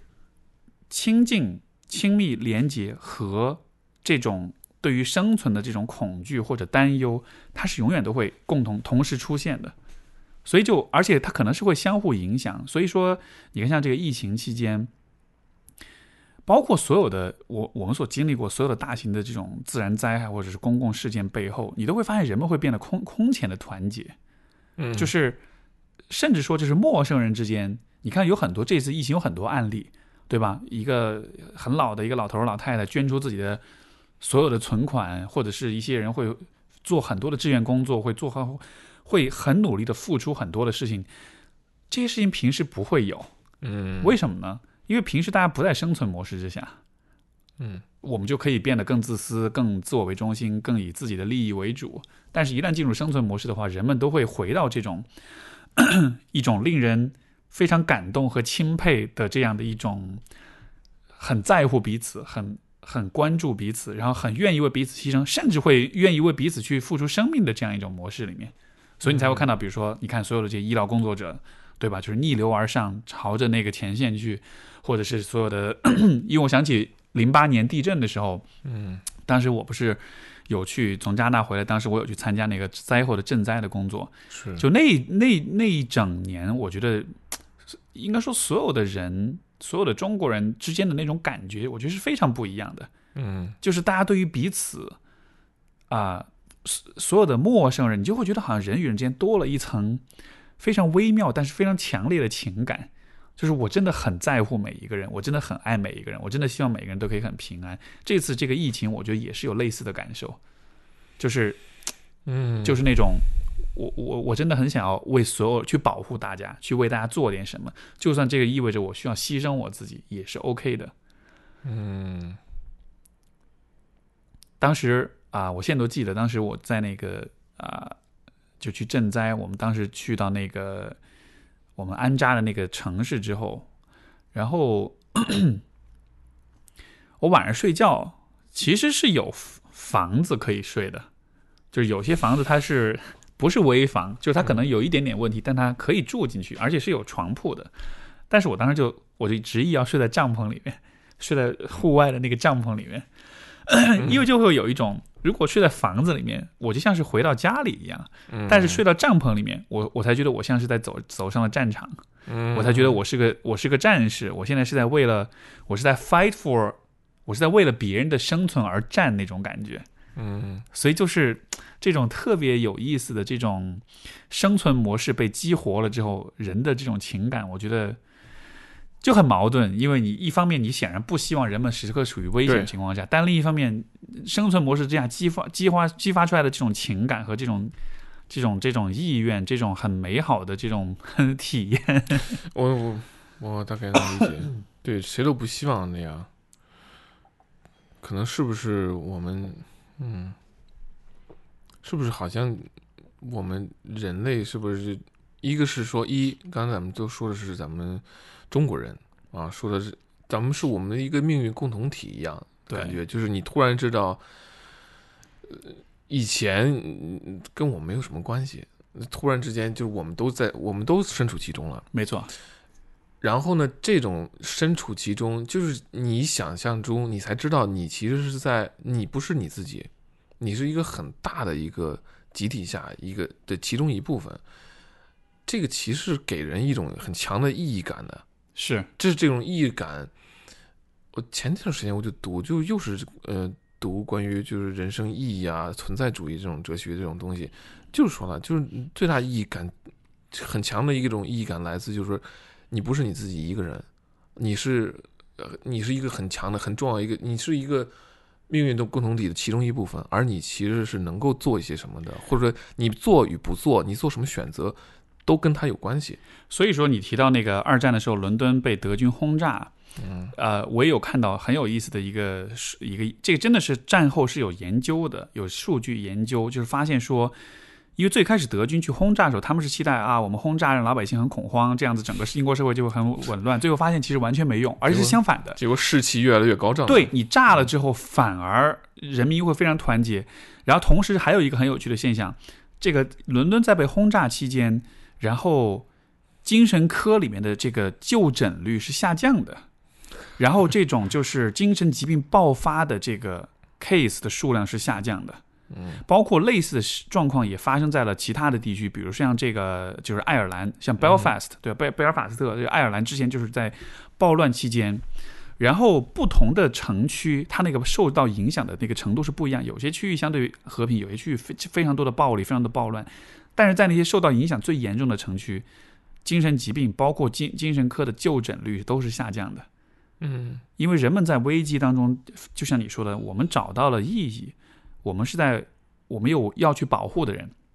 我们有要去维护的人，我们有要，甚至说我们要我们有要为之而死的人，嗯我们找到这种意义感之后，人的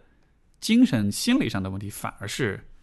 减缓的，因为我们不再是一个孤独的活着没有意义的一个这样的一个一个存在。嗯就像你最开始你所说，就是关于死亡能给我们带来的智慧，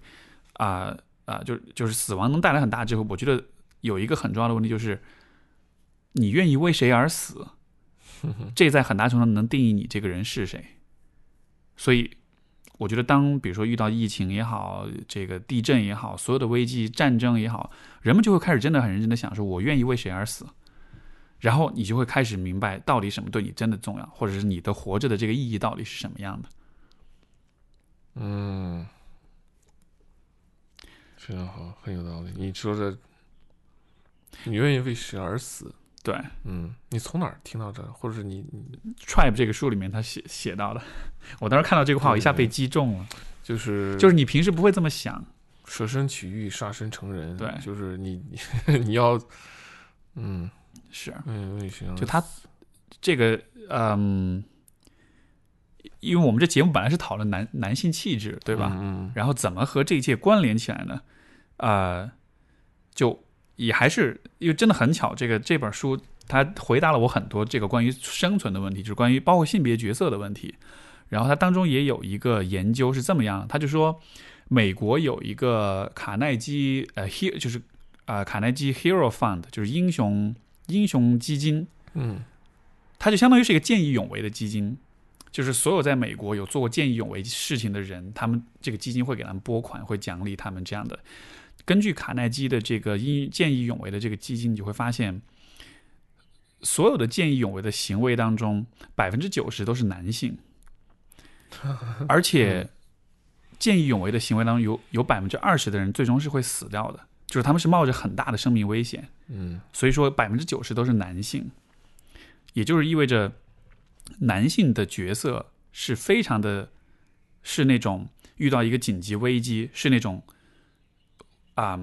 要冲上前去，要去面对这个危机，就有点像你知道战士的角色。是当我的部落受到攻击的时候，我是首当其冲去献奉献我的生命，我用我的死换来大家的生存。嗯就这是一个很经典的一个男性形象在这儿。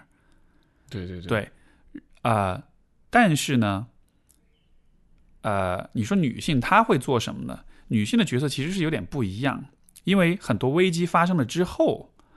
呃，比如说一个社区或者是一个群体、一个部落，它会经历很多的不稳定，嗯而在这个时候，女性扮演的角色就是她会，她会像是一种 social glue，它是一种这种社社会关系的一种胶水，把大家粘合在一起。嗯，就她是怎么做到这点？也是这个研究，他就发现说，女性的这种 more，就是女性的这个，呃，她的勇气体现在她有很多的 moral courage，嗯就是所谓的道德勇气。嗯就是女性会选择，女性经常做的事情不是那种突然突发状况见义勇为，这种时候更多是啊男性去。但是在后期的很多事情上，反而是女性去做了很多很艰难的抉择，像比如说。二战期间，这个盖世太保到处去追捕犹太人，嗯然后就有很多非犹太的家庭就会选择去收留和把这些犹犹太人藏起来，去保护他们。是而去做这件事情的人，呃，也是根据数据，就是去掉了这个所有这些被拯救的这些犹太人，他们的拯救者，你去掉已婚的 couple 以外，你就会发现更多的是女性在做这件事情。哦，就是很有意思。对，就是他们会去，更多的是女性去做这种很艰难，但是他们认为很对的选择。嗯所以这样子的行为，而且是这种非常 private，就是即便没有人看，他们也会这么去做。所以，所以当你这么做的时候，你其实就是在去用你的付出去维护大家的这种啊归属感，大家的群体的这种安全。所以就是男女的分工，我觉得就是这样子的，就是男性会去做的更多的是那种及时的啊。燃眉之急的那种危险当中嗯去保护大家，而女性做的是那种啊、在整个部落、整个社群经历动荡的时候，他们会做出很多的奉献跟牺牲，来确保整个群体的这种安全和这种团结性。有点像那部落里边就是那些智慧的老祖母嘛，没错，就是他见着你不做的不对，他会告诉你，他会说是。你你这样做不对，然后你，对啊。而且女女性说真的，她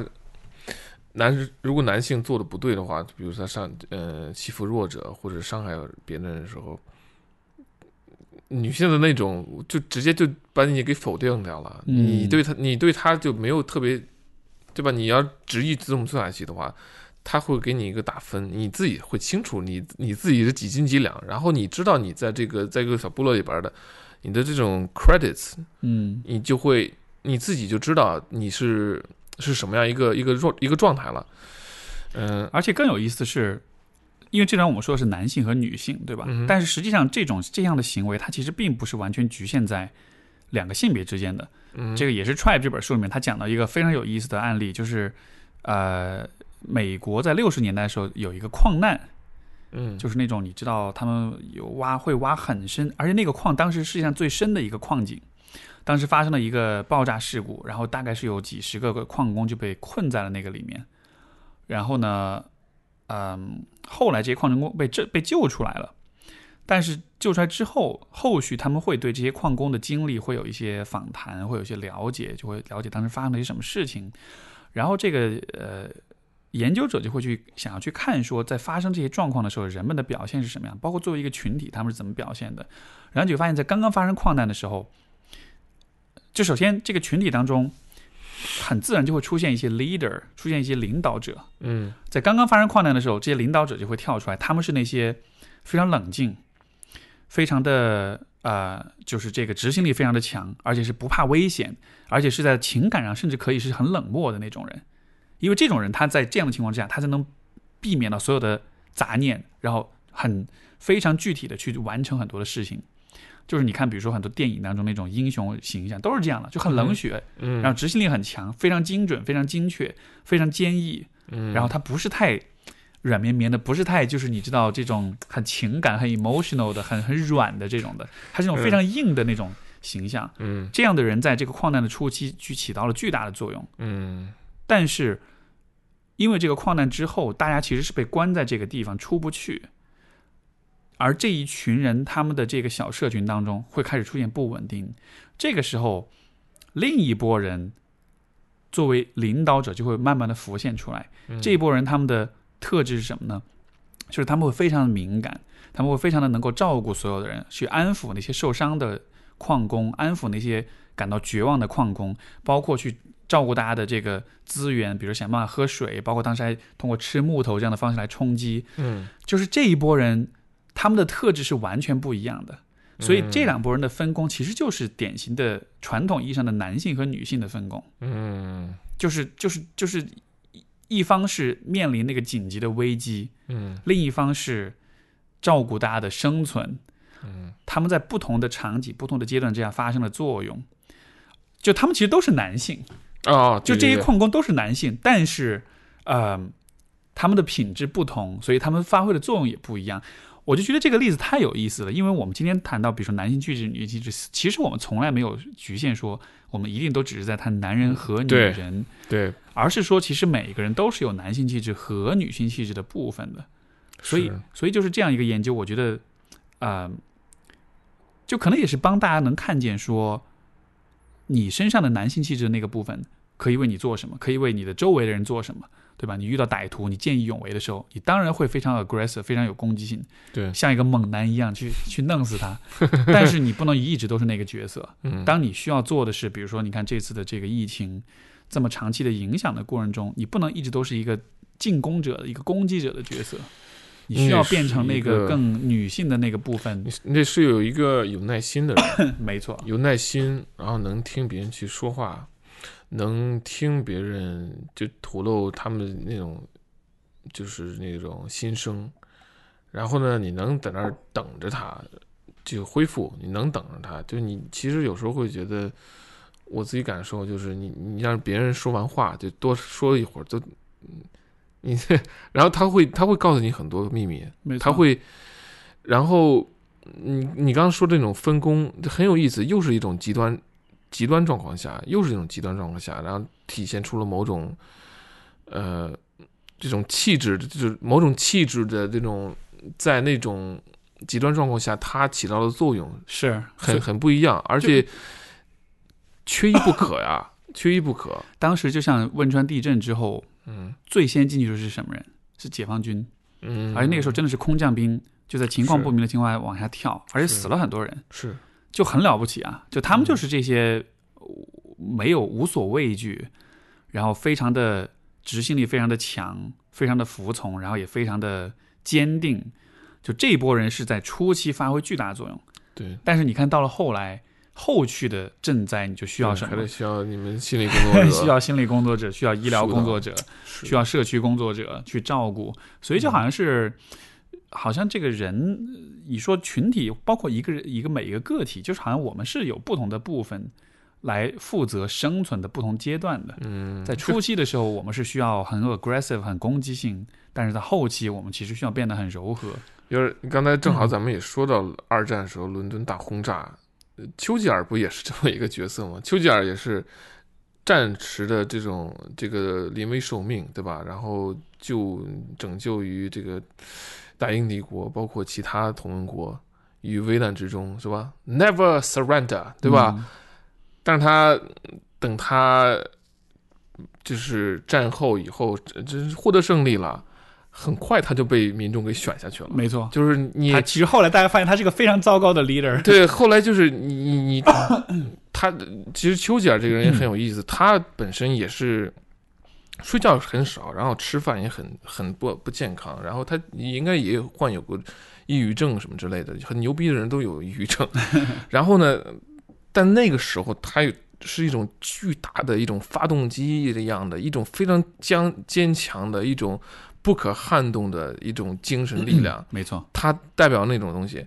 是很有意思。当一切都恢复到该该各归其位，该恢复生产，该强调国计民生，然后大家要相互怎么样，怎么这样，就是该恢复到正常的时候，民老百姓也不傻，老百姓也有也要也要做出决定，就是 OK，你你那个时候可以就比一此一时彼一时，你那个时候就嗯做出巨大贡献，就永远会念着你。对，那现在你也该让位了，就是你不是一个适合的。somehow 就我不知道具体他们政治这方面的角逐是怎么样，但是你要回到正常日常生活的时候，就像你刚才说的，你缺一不可。这个时候需要这样的角色，那个时候需要这样一个角色是啊。所以这个不是说你就不好了，啊，不是说就把你扣说你就不对了，而是说不同时代、不同特定的一个一个需求，那种你需要的那种气质可能就不一样。所以这个《Tribe》这本书它里面有讲到，就是美国的这个呃叫做伊洛奇 （Iroquois） 这个这个部落，印第安部落，OK，就他就说这个部落很有趣，就他们的政治这个社区组织的方式是，他们其实是有两套领导班子，一一套班子是类似军政府这样的，啊，是由战士来领导的。当这个部落受到威胁，当人们当这个部落需要去打仗、需要去保护自己的时候，这帮人就会开始接管这个部落，做所有的决定，打所有的仗。但是当一旦当战争结束之后，当生存生存模式可以被关闭了之后，是有另外一套领导班子，那一套领导班子专门负责的，相当于就是 这个民民民民民间政府，就军政府和民间政府的这种划分，他们关注的就是社区的建设也好，这个。大家的照顾也好，然后大家之间的相互的关系也好，但是因为这个部落就是它一直还是有很强的生存压力，所以它其实两套政府班子相当于是在就是两两个领导的群体、领导小组啊，这种说起来特别政治，就是就他们是不断的在互换的，就是不断的在转换功能。但是现代社会就不一样，就是现代社会其实大多数时候我们没有那么强的这种生存的威胁。你看像二战这种，它真的就是对吧？就可能一个世纪就发生那么一两次、两三次。但是你就会看到说，现代社会里面一个很大的问题就是，当 war heroes 当战争英雄们回到平民社会的时候，他们其实是他不他适应的，他他没法适应，他没法完成那个转换，就是因为社会可能从你不能一直被军政府统治，因为军政府不善于发展经济、建设民生，对吧？但是所以你会需要去切换。但是当这些当这些老兵们回到自己的文明社会的时候，他们没法适应。因为他们太习惯了那种战士的那种生存的那种状态，他的那个荣誉啊和纪律啊，他的那一套生活就可能不太适合回到了那种和平年代了。而且我觉得可能更多是我的猜想是更多是失望啊，是就是就就这个问题，我觉得可能是会非常的，就是非常 tricky 的一个问题，就是当他们回到自己的家乡，看到这样一个社会的现实，有你感，比如现在美国，其实。对吧？就很多社会问题，大家的这种分化也好，这种政治上的这种问题，包括有这么一个总统，就是，就是我觉得当当当你回到一个国家之后，你，我觉得真的有人会问自己，我就是这一切是值得我 fight for 吗？对啊，就真的是就这个国家，我看到这一切真的值得我去抛头颅洒热血吗？对吧？这是一个很，我觉得是一个还蛮强的一个自我怀疑的一个过程。对，好像有点，就是有一点那种，就上一代看了下一代，好像就是毁掉了一样。但是有人会说啊，嗯，你这么努力，不就为了让你下一代有有有这种，就是怎么说呢？不好好不好好 不好好生活，就是让他有权利嘛，让他有权利去选择，好像是这么说，就是你。你看这这帮不成器的人，那可能是就是因为哎，那可能就生活好了。对，哎，对，我觉得你说这个非常有意思，这个角度，因为我突然想通了一点问题。哦，OK，打断一下，我就就是说，就是你 fight for 你你 fight 是什么？是 fight 你 fight 是一种一种给你给后代是一种自由，让他们有选择的自由。过年时候我看这本书，就是那个谁，那个伊赛亚·柏林。英国的一个政治家，他是那种消极自由主义，什么意思呢？就是说，他他我这自由我不一定要用，但我得有，我有和没有，这是有很大区别的。嗯，所以刚才回到刚才那个话题，就是你说看到这帮人，因为你一到战和平年代的时候，你后慢慢大家日子舒服了，大家就讲究个这个这个那个了，然后你就会好像。玩游戏啊什么，然后就 开始有各种思考、各种想法吧。然后你可能那个 War Hero 他就看起来就觉得怎么看都觉得这这很鄙视啊，很鄙视。但是你不要小看，不要小看这些奇技淫巧，他们可能是很有意思的东西。是，他可能代表，嗯，他可能鼓捣出来一个某种什么东西，真的会对造福社会、是造福世界。所以，如果带只是带着这种生存的角度看这帮不成器的年轻人，或者是江河日下的风气的时候，你你是有一种，你还是带着那种很就是生存的那种价值观去看，而生存价值观其实是有点狭窄的。对，就生存，它就它其实说没有哪没有说哪个更好或者更坏，它其实就是人们适应环境的两种模式而已。嗯，对吧？呃，我刚才想讲了一点，我觉得跟你这个说的也直接相关，就是我其实想到，因为你说到上一代、下一代，我其实也会想到，就是我们这一代人和我们的父母那一代人，你有没有觉得，其实，在很大程度上，他们就是处在生存模式里面的一代人，而我们是处在这个，我们是离开了生存模式的一代人，物质的匮乏就是他们整个这一代人的。就是集体的印记，他就根本就是你吃不饱饭或穿不暖，或者是物物资的这种缺失和短缺，它就是他们的生活的常态。就是对，而且他们没有上过战场，但是我觉得他们的那一代人的经历，应该说是那种那种那种生存压力，应该是堪比战争的，对吧？所以你如果从这个角度来，因为这是我刚刚才想到，就是你从这个角度来理解，我觉得你就可以非常容易理解为什么两代人之间有这么大差异。比如说，我们这代人会思考很多，对对，我们会讲很多情感，讲很多想法，讲意义，我们会有存在主义的危机。是上一代人从来不想这些问题。吃饱的饭人才有这存在主义危机。对，没错，就是没吃饱饭的人要去要生存，没错，存吃饱饭了以后开始想我存在的目的意义和。是，包括我们会抱怨说上一代人不表达情感啊，他们很冷漠啊，包括他们会很功利啊，然后这样子。但是你也许从这个角度来说，就是那一代人他从来没有从那个那个战 war hero 那个那个那个战争英雄的那个角色里退出来，就他们依然是处在那个为了生存而战的那种状态之下的，所以他们不习惯。很情绪化、很感性、很脆弱，他们不习惯这个，嗯，就是就是就是我们前面所说的那种分工。那个矿工矿难里面那两拨人，一拨人是最开始起到这个救援和决和决断作用的一人，另一拨人是在后期的这个生存当中去去照顾大家的。就是这两拨人的特质，他们的气气质是完全不同的，所以我们跟我们父母之间的这种差异，这个就时代可以这么来理解。哦，对，你说这个时代的差异，其实是因为当时那个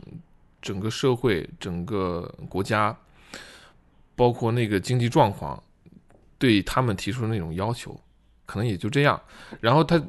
你整个的社会的这种培养和选拔机制也是那样的，往那样那那样一个取向，那样一个。对，然后我就想着说，呃，阿拉姆·德波顿就那个英国作家，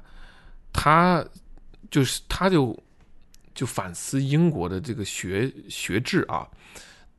他是上了那种就是 board boarding school，就是那种寄宿学校而且你知道英国人呃上那种寄宿学校是挺小时候就上了，他是十十一二岁、十二三岁的时候就挺早了，就比我们想象中还要早一些。然后呢，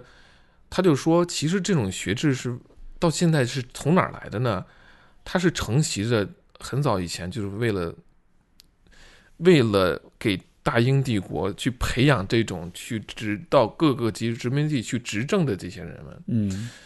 而这些人呢，很重要一个你你要培养的一个气质，就是一个你要自律，然后情感上不要讲特别多，因为你那你要讲那么多情感，你怎么可能做那么多坏事儿？就是你到了到殖民地，你没法做一个好的统治者。对呀、你没有啊，而你就是为了大英帝国服务的。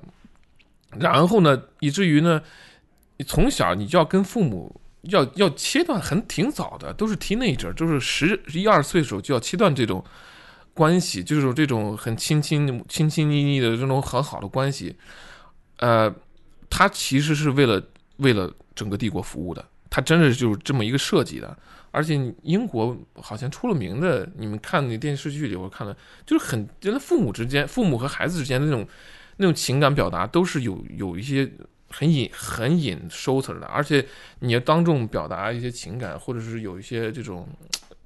呃，就是就比较太过你或哭了，或者是那种哎呀表达哀伤了以后，他们会觉得你不体面，你不上档次、啊，怎么怎么样。然后阿拉德波顿呢，他就反思这样的一个生活，因为他就是过了这样的生活，他深受其害，他并不喜欢这样，他觉得他和父母之间的关系并不好，所以他他已经有几个孩子，好像两三个孩子，他就就特别在在乎，就是说他跟孩子之间这种互动，你要情感，你要你要去，你就像浇，就像给那个给小花小草浇水一样，对他们特别好，就是怎么样？但他因为他是有这么一个很清晰的个人的感受，再加上他看他研究历史，所以他他他就特别喜欢。他说我读哲学，包括写文章，我包括做一些视频，为什么？School of Life，就是我就希望让大家能够好好生活。他是有了这么一个呃，有了这么一个哲学训练，呃，自己个人的故事，然后和上一代人的这种关系，他看完以后，他他做出了一个自己的一种。呃怎么说呢？一个选择吧，就是我认为这样是生活，所以我记得好像是你说的，还是从哪儿说的？就是我们这一代人，看似好像就是怎么那么婆婆妈妈、磨磨唧唧，还要讲这个，还要讲那个，就其实我们是想把这种代际的创伤啊，就给它弥合掉，就不希望传给下一代。这可能大概是我们的一想想一其中的一个很大的意义啊，不是唯一的意义，我们还要去创造，还要去生产，还要 innovate。但是很挺重要一个个人意义，就是个人生活中，我和我们的伴侣和下一代，嗯。我们希望做这样一个角色。那但我们这代人又很不容易的一个地方，就是这一代人所生活的环境就是这种非常原子化、非常个体化的社会，就是我们的社群感是比上一代人的社群感要要低很多。是上一代人，你想又是大家庭，对吧？又有革命友谊，又有各种这种工作队啊，这种呃，那会儿应该怎么说？就是上山下乡，大家都是一群人一起的，就是那种归属感是非常强的。这代人有魔兽世界，我跟你说，真的是这样。我不玩游戏，但我看你们玩，我看这帮人玩，我就觉得这帮人真有意思。就我希望我能跟、嗯跟你们一块玩，我没有玩过，嗯。但是我也没玩过魔兽世界，但是我、哦对我知，但我知道你说那个，我真的是在就是十七八、十八九岁那个年纪的时候，我当时一，我现在都能想起来，当时特别强烈的一种渴望，就是玩游戏我能有个战队，我能跟一帮人一起玩，但是就当时就也有一些网上的这种也也，但是我因为那个时候我不玩魔兽，但是那个时候魔兽那种工会啊什么是非常吸引人的，就为什么人们会很受这种团体这种吸引？因为人们都需要归属。当我们一起又是在一个模拟的战争游戏里面，一起去为了某种价值观而战斗的时候，那种归属感是非常非常强的，它给你带来很很强烈的意义感。因为今天的人类是不需要再真的是为了我部落的生存去战斗，但是就是那个那种情感、那种冲动，是它依然是根植在你灵魂深处。所以说，你看现在所有的游戏的设计，它都会设计这种要有群体，而且真的就是 clan，就是战队的嗯英文就是 clan，clan 就是跟部落是一个意思。是吧？就我们需要有不同的部落，我们要为了自己的部落而去战斗，这样子的。嗯，我当年我真的那个那种记忆非常非常清晰，就是当年玩游戏，我真的特别渴望自己有一个战队的存在，甚至有的时候你根本不不认识这些人，你你们只是你们只是游戏 ID 里面写了同一个标签而已，同一个 tag 在那，但是那种感那种情感是非常真实的。哎，你这说的很有意思，就是这是有很强的一个情感的。那你刚才说了，因为现在社会就是原子化嘛，对原子化就是原子化，然后通过游戏竟然也能够构建了一个其实很强的一种社群感，然后一种所谓价值观也好，不管怎么样也好。然后你看有个电影，就是斯皮尔伯格做那个电影，呃，叫 Player 什么玩一号玩家还是啊、p l a y e r Number One，对，好像对对对，嗯，那也是他们那个小小战队，就是玩很长时间了，不认识，谁都不认识。你你长什么样，什么这个那都不知道，而且大家都说你不用说这个。后来他们发展到线下了嘛，这然后那帮人去救他了，然后可能可能是不是在游戏世界里边，他他就是那种很，他是他是剥离了社会关系，剥离了你这个人角色，什么都包括你的国籍、你的性别都已经剥离掉了，然后就看你的个就那在里边的表现，就是一种就是高度浓缩、抽象化的一种社会关系，然后。而且而且有一个而且有一个很重要的前提是是有战争存在，是有冲突啊，存在。又是 又是打对对又是打仗对啊，因为他们当对里面就打仗嘛，啊，对。对对，所以我我又我又联想到最近另外一个事儿，就是肖战，你知道吗？肖战那个粉丝的那个事儿，哦，我我看了 我觉得其实那也是另一种形式的，就是粉丝这种不同的粉丝之间发动，相当于是在线的战争，然后大家被团结在一起。偶。像没什么关系，没错，其实其实我觉得，就是战争这个现象啊，就当然这个广义的战争也可以包括任何形式的冲突。战争这件事情，它虽然会很危险，虽然会有很多人丧失生命，但是我觉得从某种程度上说，它其实也是很吸引人的，因为在战争在战争的状态之下，我们才会团结在一起，我们才能感觉到我们是有生活是有意义的。就像所以说，你看这些粉粉粉圈的这些这些粉丝们就会集结在一起，一起共同去攻击一个，其实甚至是一个假想敌，都他们都不是真正的敌人。对他们自己弄出来一个东西，就是说，他其实这些人他都不一定真的是发自内心的认为这是一个不好的东西，或这个网站或者什么是不好的。他可能就是因为我需要有一种意义感，我们一起去攻击一个共同的敌人，这样子我们就会有一种自己创造出来一个对我们都是 comrades，我们都是同志，我们都是你刚才说的，就是他是甚至就是有一种吸引力，对吧？嗯我觉得对，是的，对他们来说，就他们的吸引力这这种想跟谁干一仗的那种吸引力之强，他就希望这个能够歪曲一些事实啊，或者是哎，他塑造出一种啊，对方是怎么怎么样这种形象，然后呢，像大家好像这种这这一个大群体一个洪流一样，我在洪流中我我能干干点什么事儿？对就是所以你说这种 nationalism 这种国家主义，要不说他为什么那么顽强，那么有吸引力呢？他的国家主义，他不是那 Harari，就是赫拉利嗯，写这这次三部曲呢，《人类简史》这三部曲，这就讲的这种，就的确是，他是你你说就讲一个讲好一个故事，就能够就能够团结一个区域这么这么一个人，没错然后当不同的故事、不同的故事、不同的一群人以后。他们相互有点碰撞了，然后发现，哎，那边有个更厉害的，那边有个人，那我们把我们的故事再融合在一块儿，就你的故事和我的故事，你的神和我的神，咱们联姻，咱们成为一个故事，然后去打另外一个故事，就是信仰另外一个故事，信仰另外一个神的一一群人，没错，这就是是这样的。所所以所以人类的大脑根本上来说是非常原始的，而且是非常 tribal 的，是非常部落化的。我们都会就是我们都会被这种部落间的冲突而激发而激活，我们都会进入一种我们其实会很虽然危险，但是会很愉悦，然后会很有归属感的一种状态。对对对，你你你这个你这个这个所以捕捉的，你这个捕捉是很有意思，就是所有的所有的这种就是这种 tribal 这种很部落的倾向，你其实可以用它来解释很多的社会现象。所有的网上的互喷，嗯对吧？所有的这种国家间的冲突，所有的这种，你看就，就人类真的是会，我们真的是会去参与或者去建设任何形式的部落，就以至于就是比如说。这个你开的是宝马车，有宝马车主会；你开的是迷你，有迷你车主会。就其实这个跟这些人之间完全没有任何的共同点，嗯他唯一的共同点就是买了同样一一个品牌的车，但是这也不说明任何问题，我只是做了一个消费的选择。但就即便哦如此，对对对这样的部落都是会存在，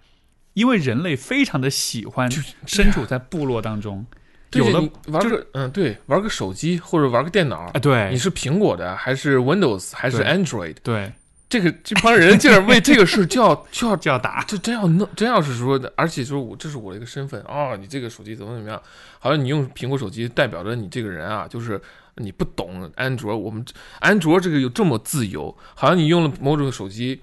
你代表了某种价值观，就是你你你你被苹果被被被消费主义洗脑了，然后它控制你这个一个，因为这种平台它不开源，而对。安卓是开源的，而开源的我们人就代表我们的智智力超群，代表我们怎么怎么样，呃，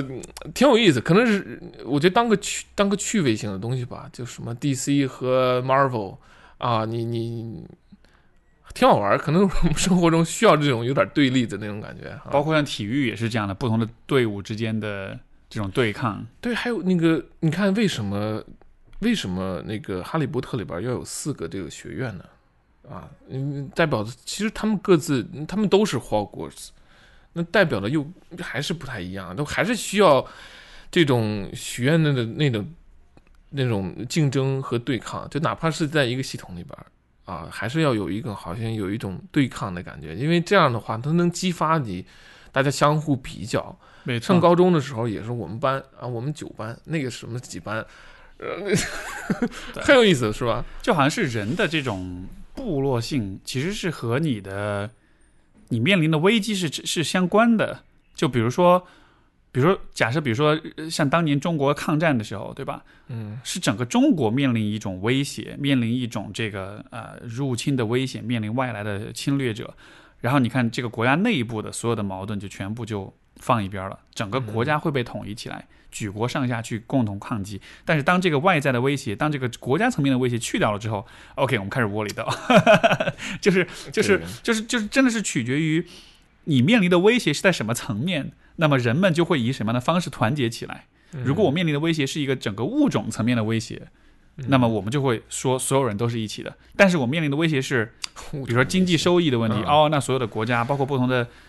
城市，甚至甚至不同的公司，对吧？甚至不同的个体之间，我们就会开始有不同层次的这种竞争。你刚刚说物种，对你当一上升到物种的时候，你为什么看大家会看灾难片，会看那种全球性的灾难片？就全球人都是一个命二运零一二，二零一二的，嗯，还有我刚才咱们说到呃，就刚才说不同的部落有不同的故事，然后它其实就是就是种族 呃，就是国就是 nationalism 国家主义这种这种一个一个来源。我首先我想到的是什么呢？因为联想起赫拉利他的他的历史观、他的哲学观，他看看待人类的时候，就是一种就把人看成人了，就看成一种。他不是说强调这个故事是有多么合理性，而是说看的人是怎么样。紧接着我就联想起说，为什么我认为每个人，我们其实都应该尝试去了解宇宙，多看一些关于宇宙的纪录片。然后你从很大的一个视角，你看小小的地球，所谓的 pale blue dot，卡尔萨根这个天文天文学家，他就写这本书也是个纪录片，就是你你。他有一段写的特别一个苍白的蓝点，对对，苍白的蓝色是一个啊，对，那是人类第一次往回看自己，就看我们的居所。然后他就在写那本书里面有一个很动容的一句话，就是一段，就是说，你看这么一个小小的白色的一个蓝色的小球，我们生活在这儿，多少就帝王将相来和杀戮，然后这么多人死去，然后。我们为了这个，为了那个去争取，然后人类就这样，然后你就在一个小球上，然后你又是这么一个银河系里边那么小小的一部分。他，我觉得为什么我就觉得天文天文物理学家，然后这些纪录片就会让，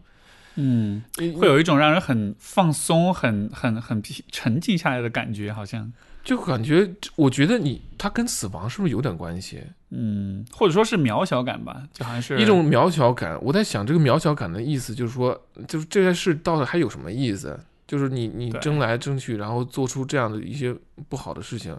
因为就像你的开篇你说的一样，你问问有没有那种怕死，或者说想到有没有死亡？我觉得死亡和你在银河系里边那种渺小感。其实是有一种哲学上的互通的，死亡就没了，对。但是人不希望没了，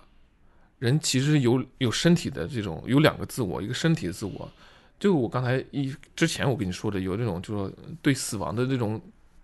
否定的 The Denial of the Death 这本书，就促使了我们其实想留下什么，我们希望留下一些遗产，一些 legacy，就是我们身体消亡了，但是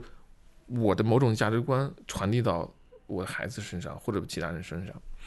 所以我就说，刚才我就希望我我就想到了，就是能能不能联系一下宇宙，因为嗯，就是联系到宇宙以后，你再回看，好像就是没那么重要了，因为你看到了那么多人以前也是那样，然后也就消亡了。对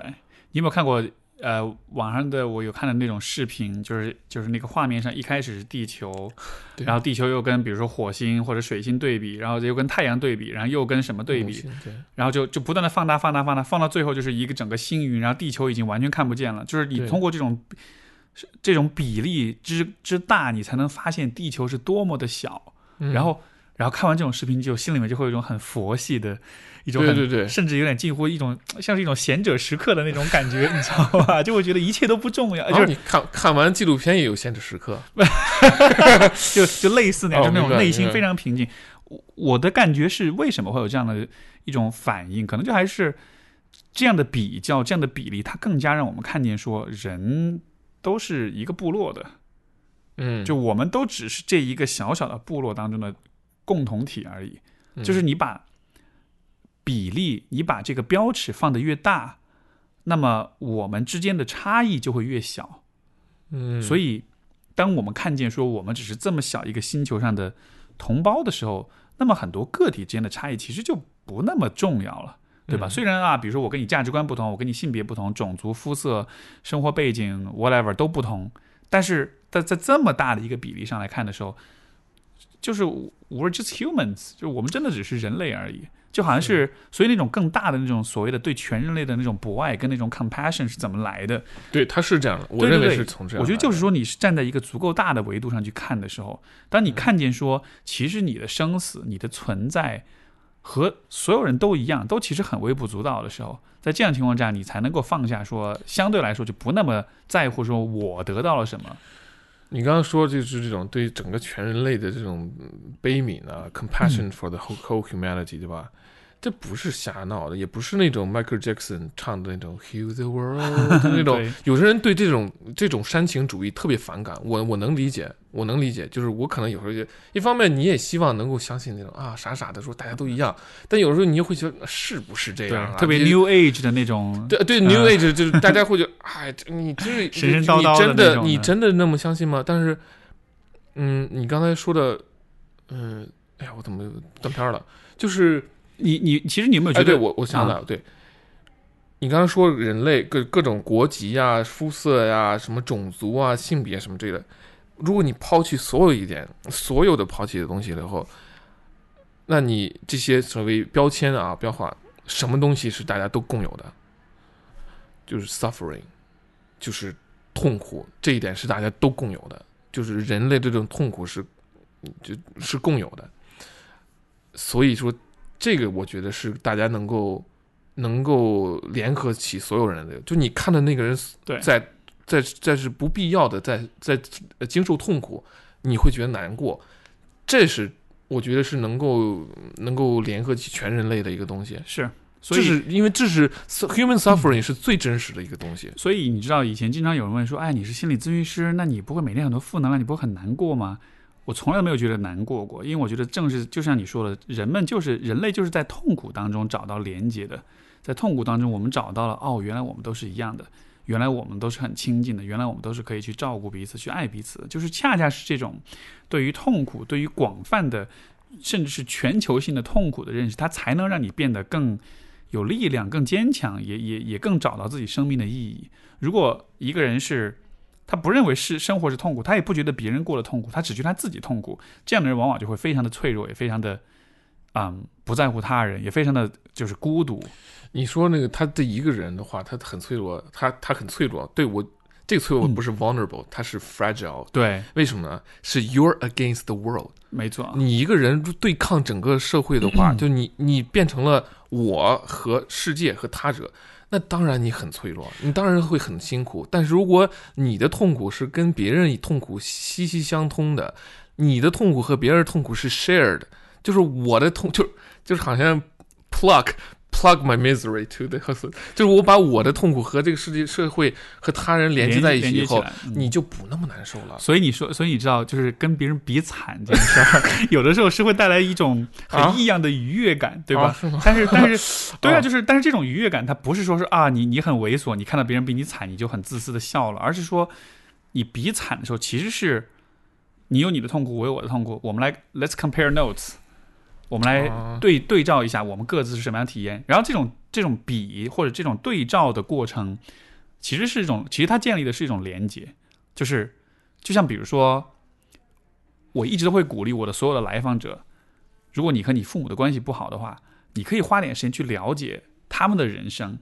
尤其是了解他们所经历的所有的痛苦。完了之后的话，你不一定真的会原谅他们，但是你你会看到他们是人，他们也经历很多很多的痛苦，甚至那个痛苦是大大超过你的痛苦的。然后，因为我自己也有这样去做，我去了解我的父母，他们经历过文革啊、乱七八糟这样一些事情。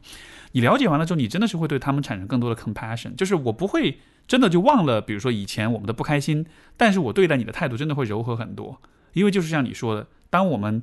compare notes，当我们所有的痛苦来来分享、来讨论、来看见，就是哦，原来我们都是这样的时候，我觉得那种姿态、那种态度上的变化就会很很不一样。你那姿态和态度变化，是不是有一种原来嗯就是你怎么这样？就是那种是一种对，就是 How can you? How could you? 然后对就这这点事儿，就这点事儿，你怎么能都能搞不定？就是我觉得，我觉得就是当我们在很怨恨或者是很抱怨另一个人的时候，其实这当中会带着一个假设，就是我很不开心，而你是非常开心的；我是各种痛苦，而你是一点问题都没有的。就这个是让人最难以接受的状况。而这是而不这个不是事实，当然不是事实啊，是我们脑中想象对呀、绝对是想象啊！就像比如说，我们看到爸妈，哎呦，他好凶哦，他说我，他觉得我是个 loser，他怎么样的？然后我们看到，我就觉得好像就是我们想象中这个说你的这个父母或者是权威，你会觉得他是很开心的，他是一切都很 whatever，就都是很好的。但事实就是，你如果去了解他，你会发现，哦，其实不是，其实他其实他也在 struggle，他也在挣扎，甚至说他说你的时候，这也是他在挣扎的一种方式之一。哎，对，我觉得这就是把这法。咱们又说到父母了，就我们怎么？我只是比较喜欢举这种例子，比较熟悉而已。嗯嗯，不就我你我我我其实我能理解，就是我最近也在开始感觉，就是说，哎呀，就是我们以为我们了解，对我们的朋友、我们的伴侣、我们的父母、我们家人，哎，了解知之甚少。就你不知道他经历一个什么故事，你不知道他平时干什么，你不你甚至你不知道他。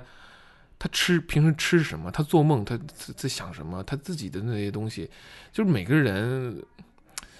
他走的路真太不一样了。而且，Jordan Peterson 也说了，到了三十岁以后，你的身份的这种多元化和复杂性太复杂了，你根本就没法跟任何人比较。你的路对某些人可能会。对你来说是是这样的，但对于有些人来说，他就是很就不是你的，对，不是对对他就不适合。然后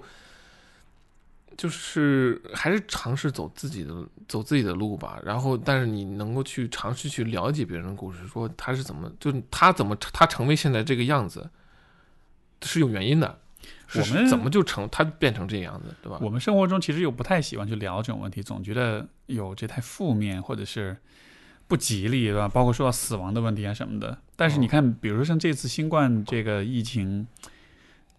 也是通过社交媒体，其实许多人的痛苦、许多人的故事、许多人的独特的经历就被放到网上了。所以，当你听到这些故事的时候，我觉得一方面你肯定是很多人是会被情感会被冲击，会觉得很难过。但是另一方面，人们就会忍不住的想要去读更多这样的故事。就我我真的是身边有朋友，包括有来访，就真的会跟我讲，我每天忍不住不停的刷所有这些故事，所有这些消息，很多人去世，很多人很痛苦，很多人没有人去救啊什么的，就会忍不住去刷。我就觉得这种为什么会忍不住，可能也许是也是有这样一个原因所在，就是其实你是很需要去了解别人的 suffering 的，因为这样的话能让你对人们有更多的仁慈跟怜悯，包括也能让你和别人就是就是更亲近。嗯，就是如果你很孤独的话。你想要，尤其是这种，你知道很多电影里面那种典型，一个很有钱但是很孤独的一个人，嗯，对吧？这种人以电影情节当中，最终他的救赎都是什么呢？就是去帮助别人，去看去了解别人的痛苦，去帮助别人。然后你你更多的知道别人在经历些什么，然后你就会发现说，哦，就是其实我们都是一样，其实我们都经历着很多痛苦。所以我就是你找就是那种归属感是怎么找到的？我觉得就是在别人的痛苦当中找到的。所以说，我们说到，比如说怎么是有意义的，怎怎么样，就是我过什么生活是有意义的，这个意义就往往是跟别人有关系，对吧？我们觉得有意义的事情，往往是我去为别人做一点什么，我去帮别人一点什么。所以，嗯，呃，为什么帮别人呢？因为你看到了别人是需要，别人是痛苦，是不开心的。所以说你在帮的过程中找到了这种归属感、这种意义感、这种和别人很亲近的这种连接感，就是你的。那个很 tribal、很部落的那个大脑被激活，然后它进入了一种生存，进入了一种挣扎，进入了一种我们一起来想办法战胜这一切的这个模式。嗯，你是把这个联系在一块儿了？对。那所以说，我所以我迄今为止我都记得，曾经去这个汶川灾区的时候，我其实真的是最近我才想，就是真的是这几天看了这书，我才想明白这个问题。就当时去了之后。我有一个非常奇怪的感觉，就身处在那儿的所有的人，灾民也好，救灾人员也好，就虽然很惨，虽然很困难，但是空气中有一种很，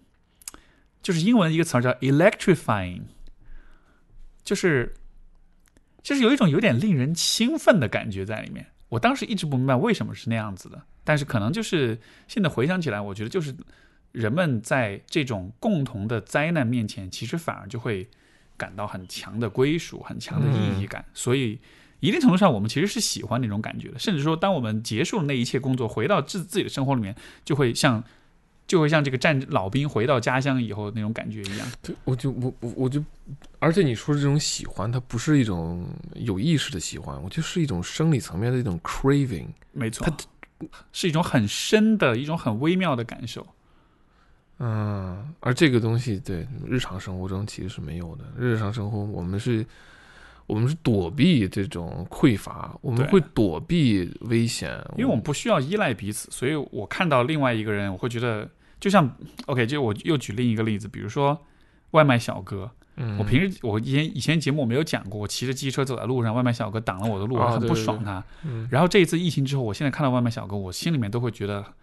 就还蛮感谢这样的人存在的，因为在这个期间，很多外卖小哥他们其实是一直在送东西啊、送物资啊什么的，就会觉得哦，其实我是，也许有一个是我需要依赖你的，也许有一天当我们的城市整个封锁了之后，我是需要由你来给我送能救我命的食品或者是药物的，所以就还是、是我来这的时候打车，我的车上我看就是嗯在一个店铺底下那个关着门，然后然后那边因为有点下雨嘛，有三个呃就是骑三个外卖小哥就在那儿待着刷手机，我不知道他们是在休息呢，还是在等待某个单呢？嗯哼，然后我我不知道，我看到了以后也觉得挺有意思，它就有点像，呃，怎么说呢？有点像，好像狮子打猎，打猎完以后 先歇会儿，但咱们啊先歇会儿，玩会儿，咱们聊会儿天儿，然后之后再干嘛？就是就就我不知道，我只是突然突发奇想，嗯，明白。明白？就是你说这次，嗯。对，可能是这次一种极端情况下，这种疫情下，突然就把人就打回成原人了。嗯，你不会看看，嗯，所以所以一定程度上也许附着的附着很多东西。是，嗯所以所以就是我我其实一直都有这个感觉，就是这次就是这个疫情它已经发生，对吧？然后我没法避免，或者也更没法否定它已经发生，但就好像是我老是觉得这当中真的是有一些可以是可以留下一点东西的，而我觉得能留下的其实就是。当我们都面临，就它会让我们都进入生存模式，而生存模式当中，它是有一定的好处的，它能让你看到你很在乎谁，你你你你想要做什么，你愿意为谁而死，然后它也能让你看见说，其实我和周围的人之间是可以有一种，甚至是陌生人，我们是可以有一种相互的依赖，是可以有一种更更强的连接的。就这个这种感受，因为我还是对比零八年的那个，我觉得就是很像那种感觉。当你看到所有的人都联合起来，当你看到比如说之前这个。我就不说名字了，我怕这个节目被下架。某位医生，某位非常著名的姓李的医生，对吧？嗯当他去世的时候，全网的人都在哀悼他的时候，就那种时候，虽然那是一个非常令人愤怒的事情，但当你看所有人都联联合起来在做这么一件事情的时候，就真的是一种会起鸡皮疙瘩的感觉，会觉得这一切都让我好有一种很强烈的一种意义感，跟一种正义感，跟一种归属感。就它代表了，我觉得它其实说出了我们心底的一些很多话，没错，都表达了我们某种情绪，然后也是一种我们对某种一种品格、一种正义感、一种呃一种对他人的这种帮扶和对自己的这种要求对，的一种很深深的呃认同吧。就好像是你看到了，现在这有一个人，他为了我们所有人而死了，然后而我们现在又还都在面临着死亡的威胁，对吧？就在这样的情况下，你会很，你当然就会非常非常的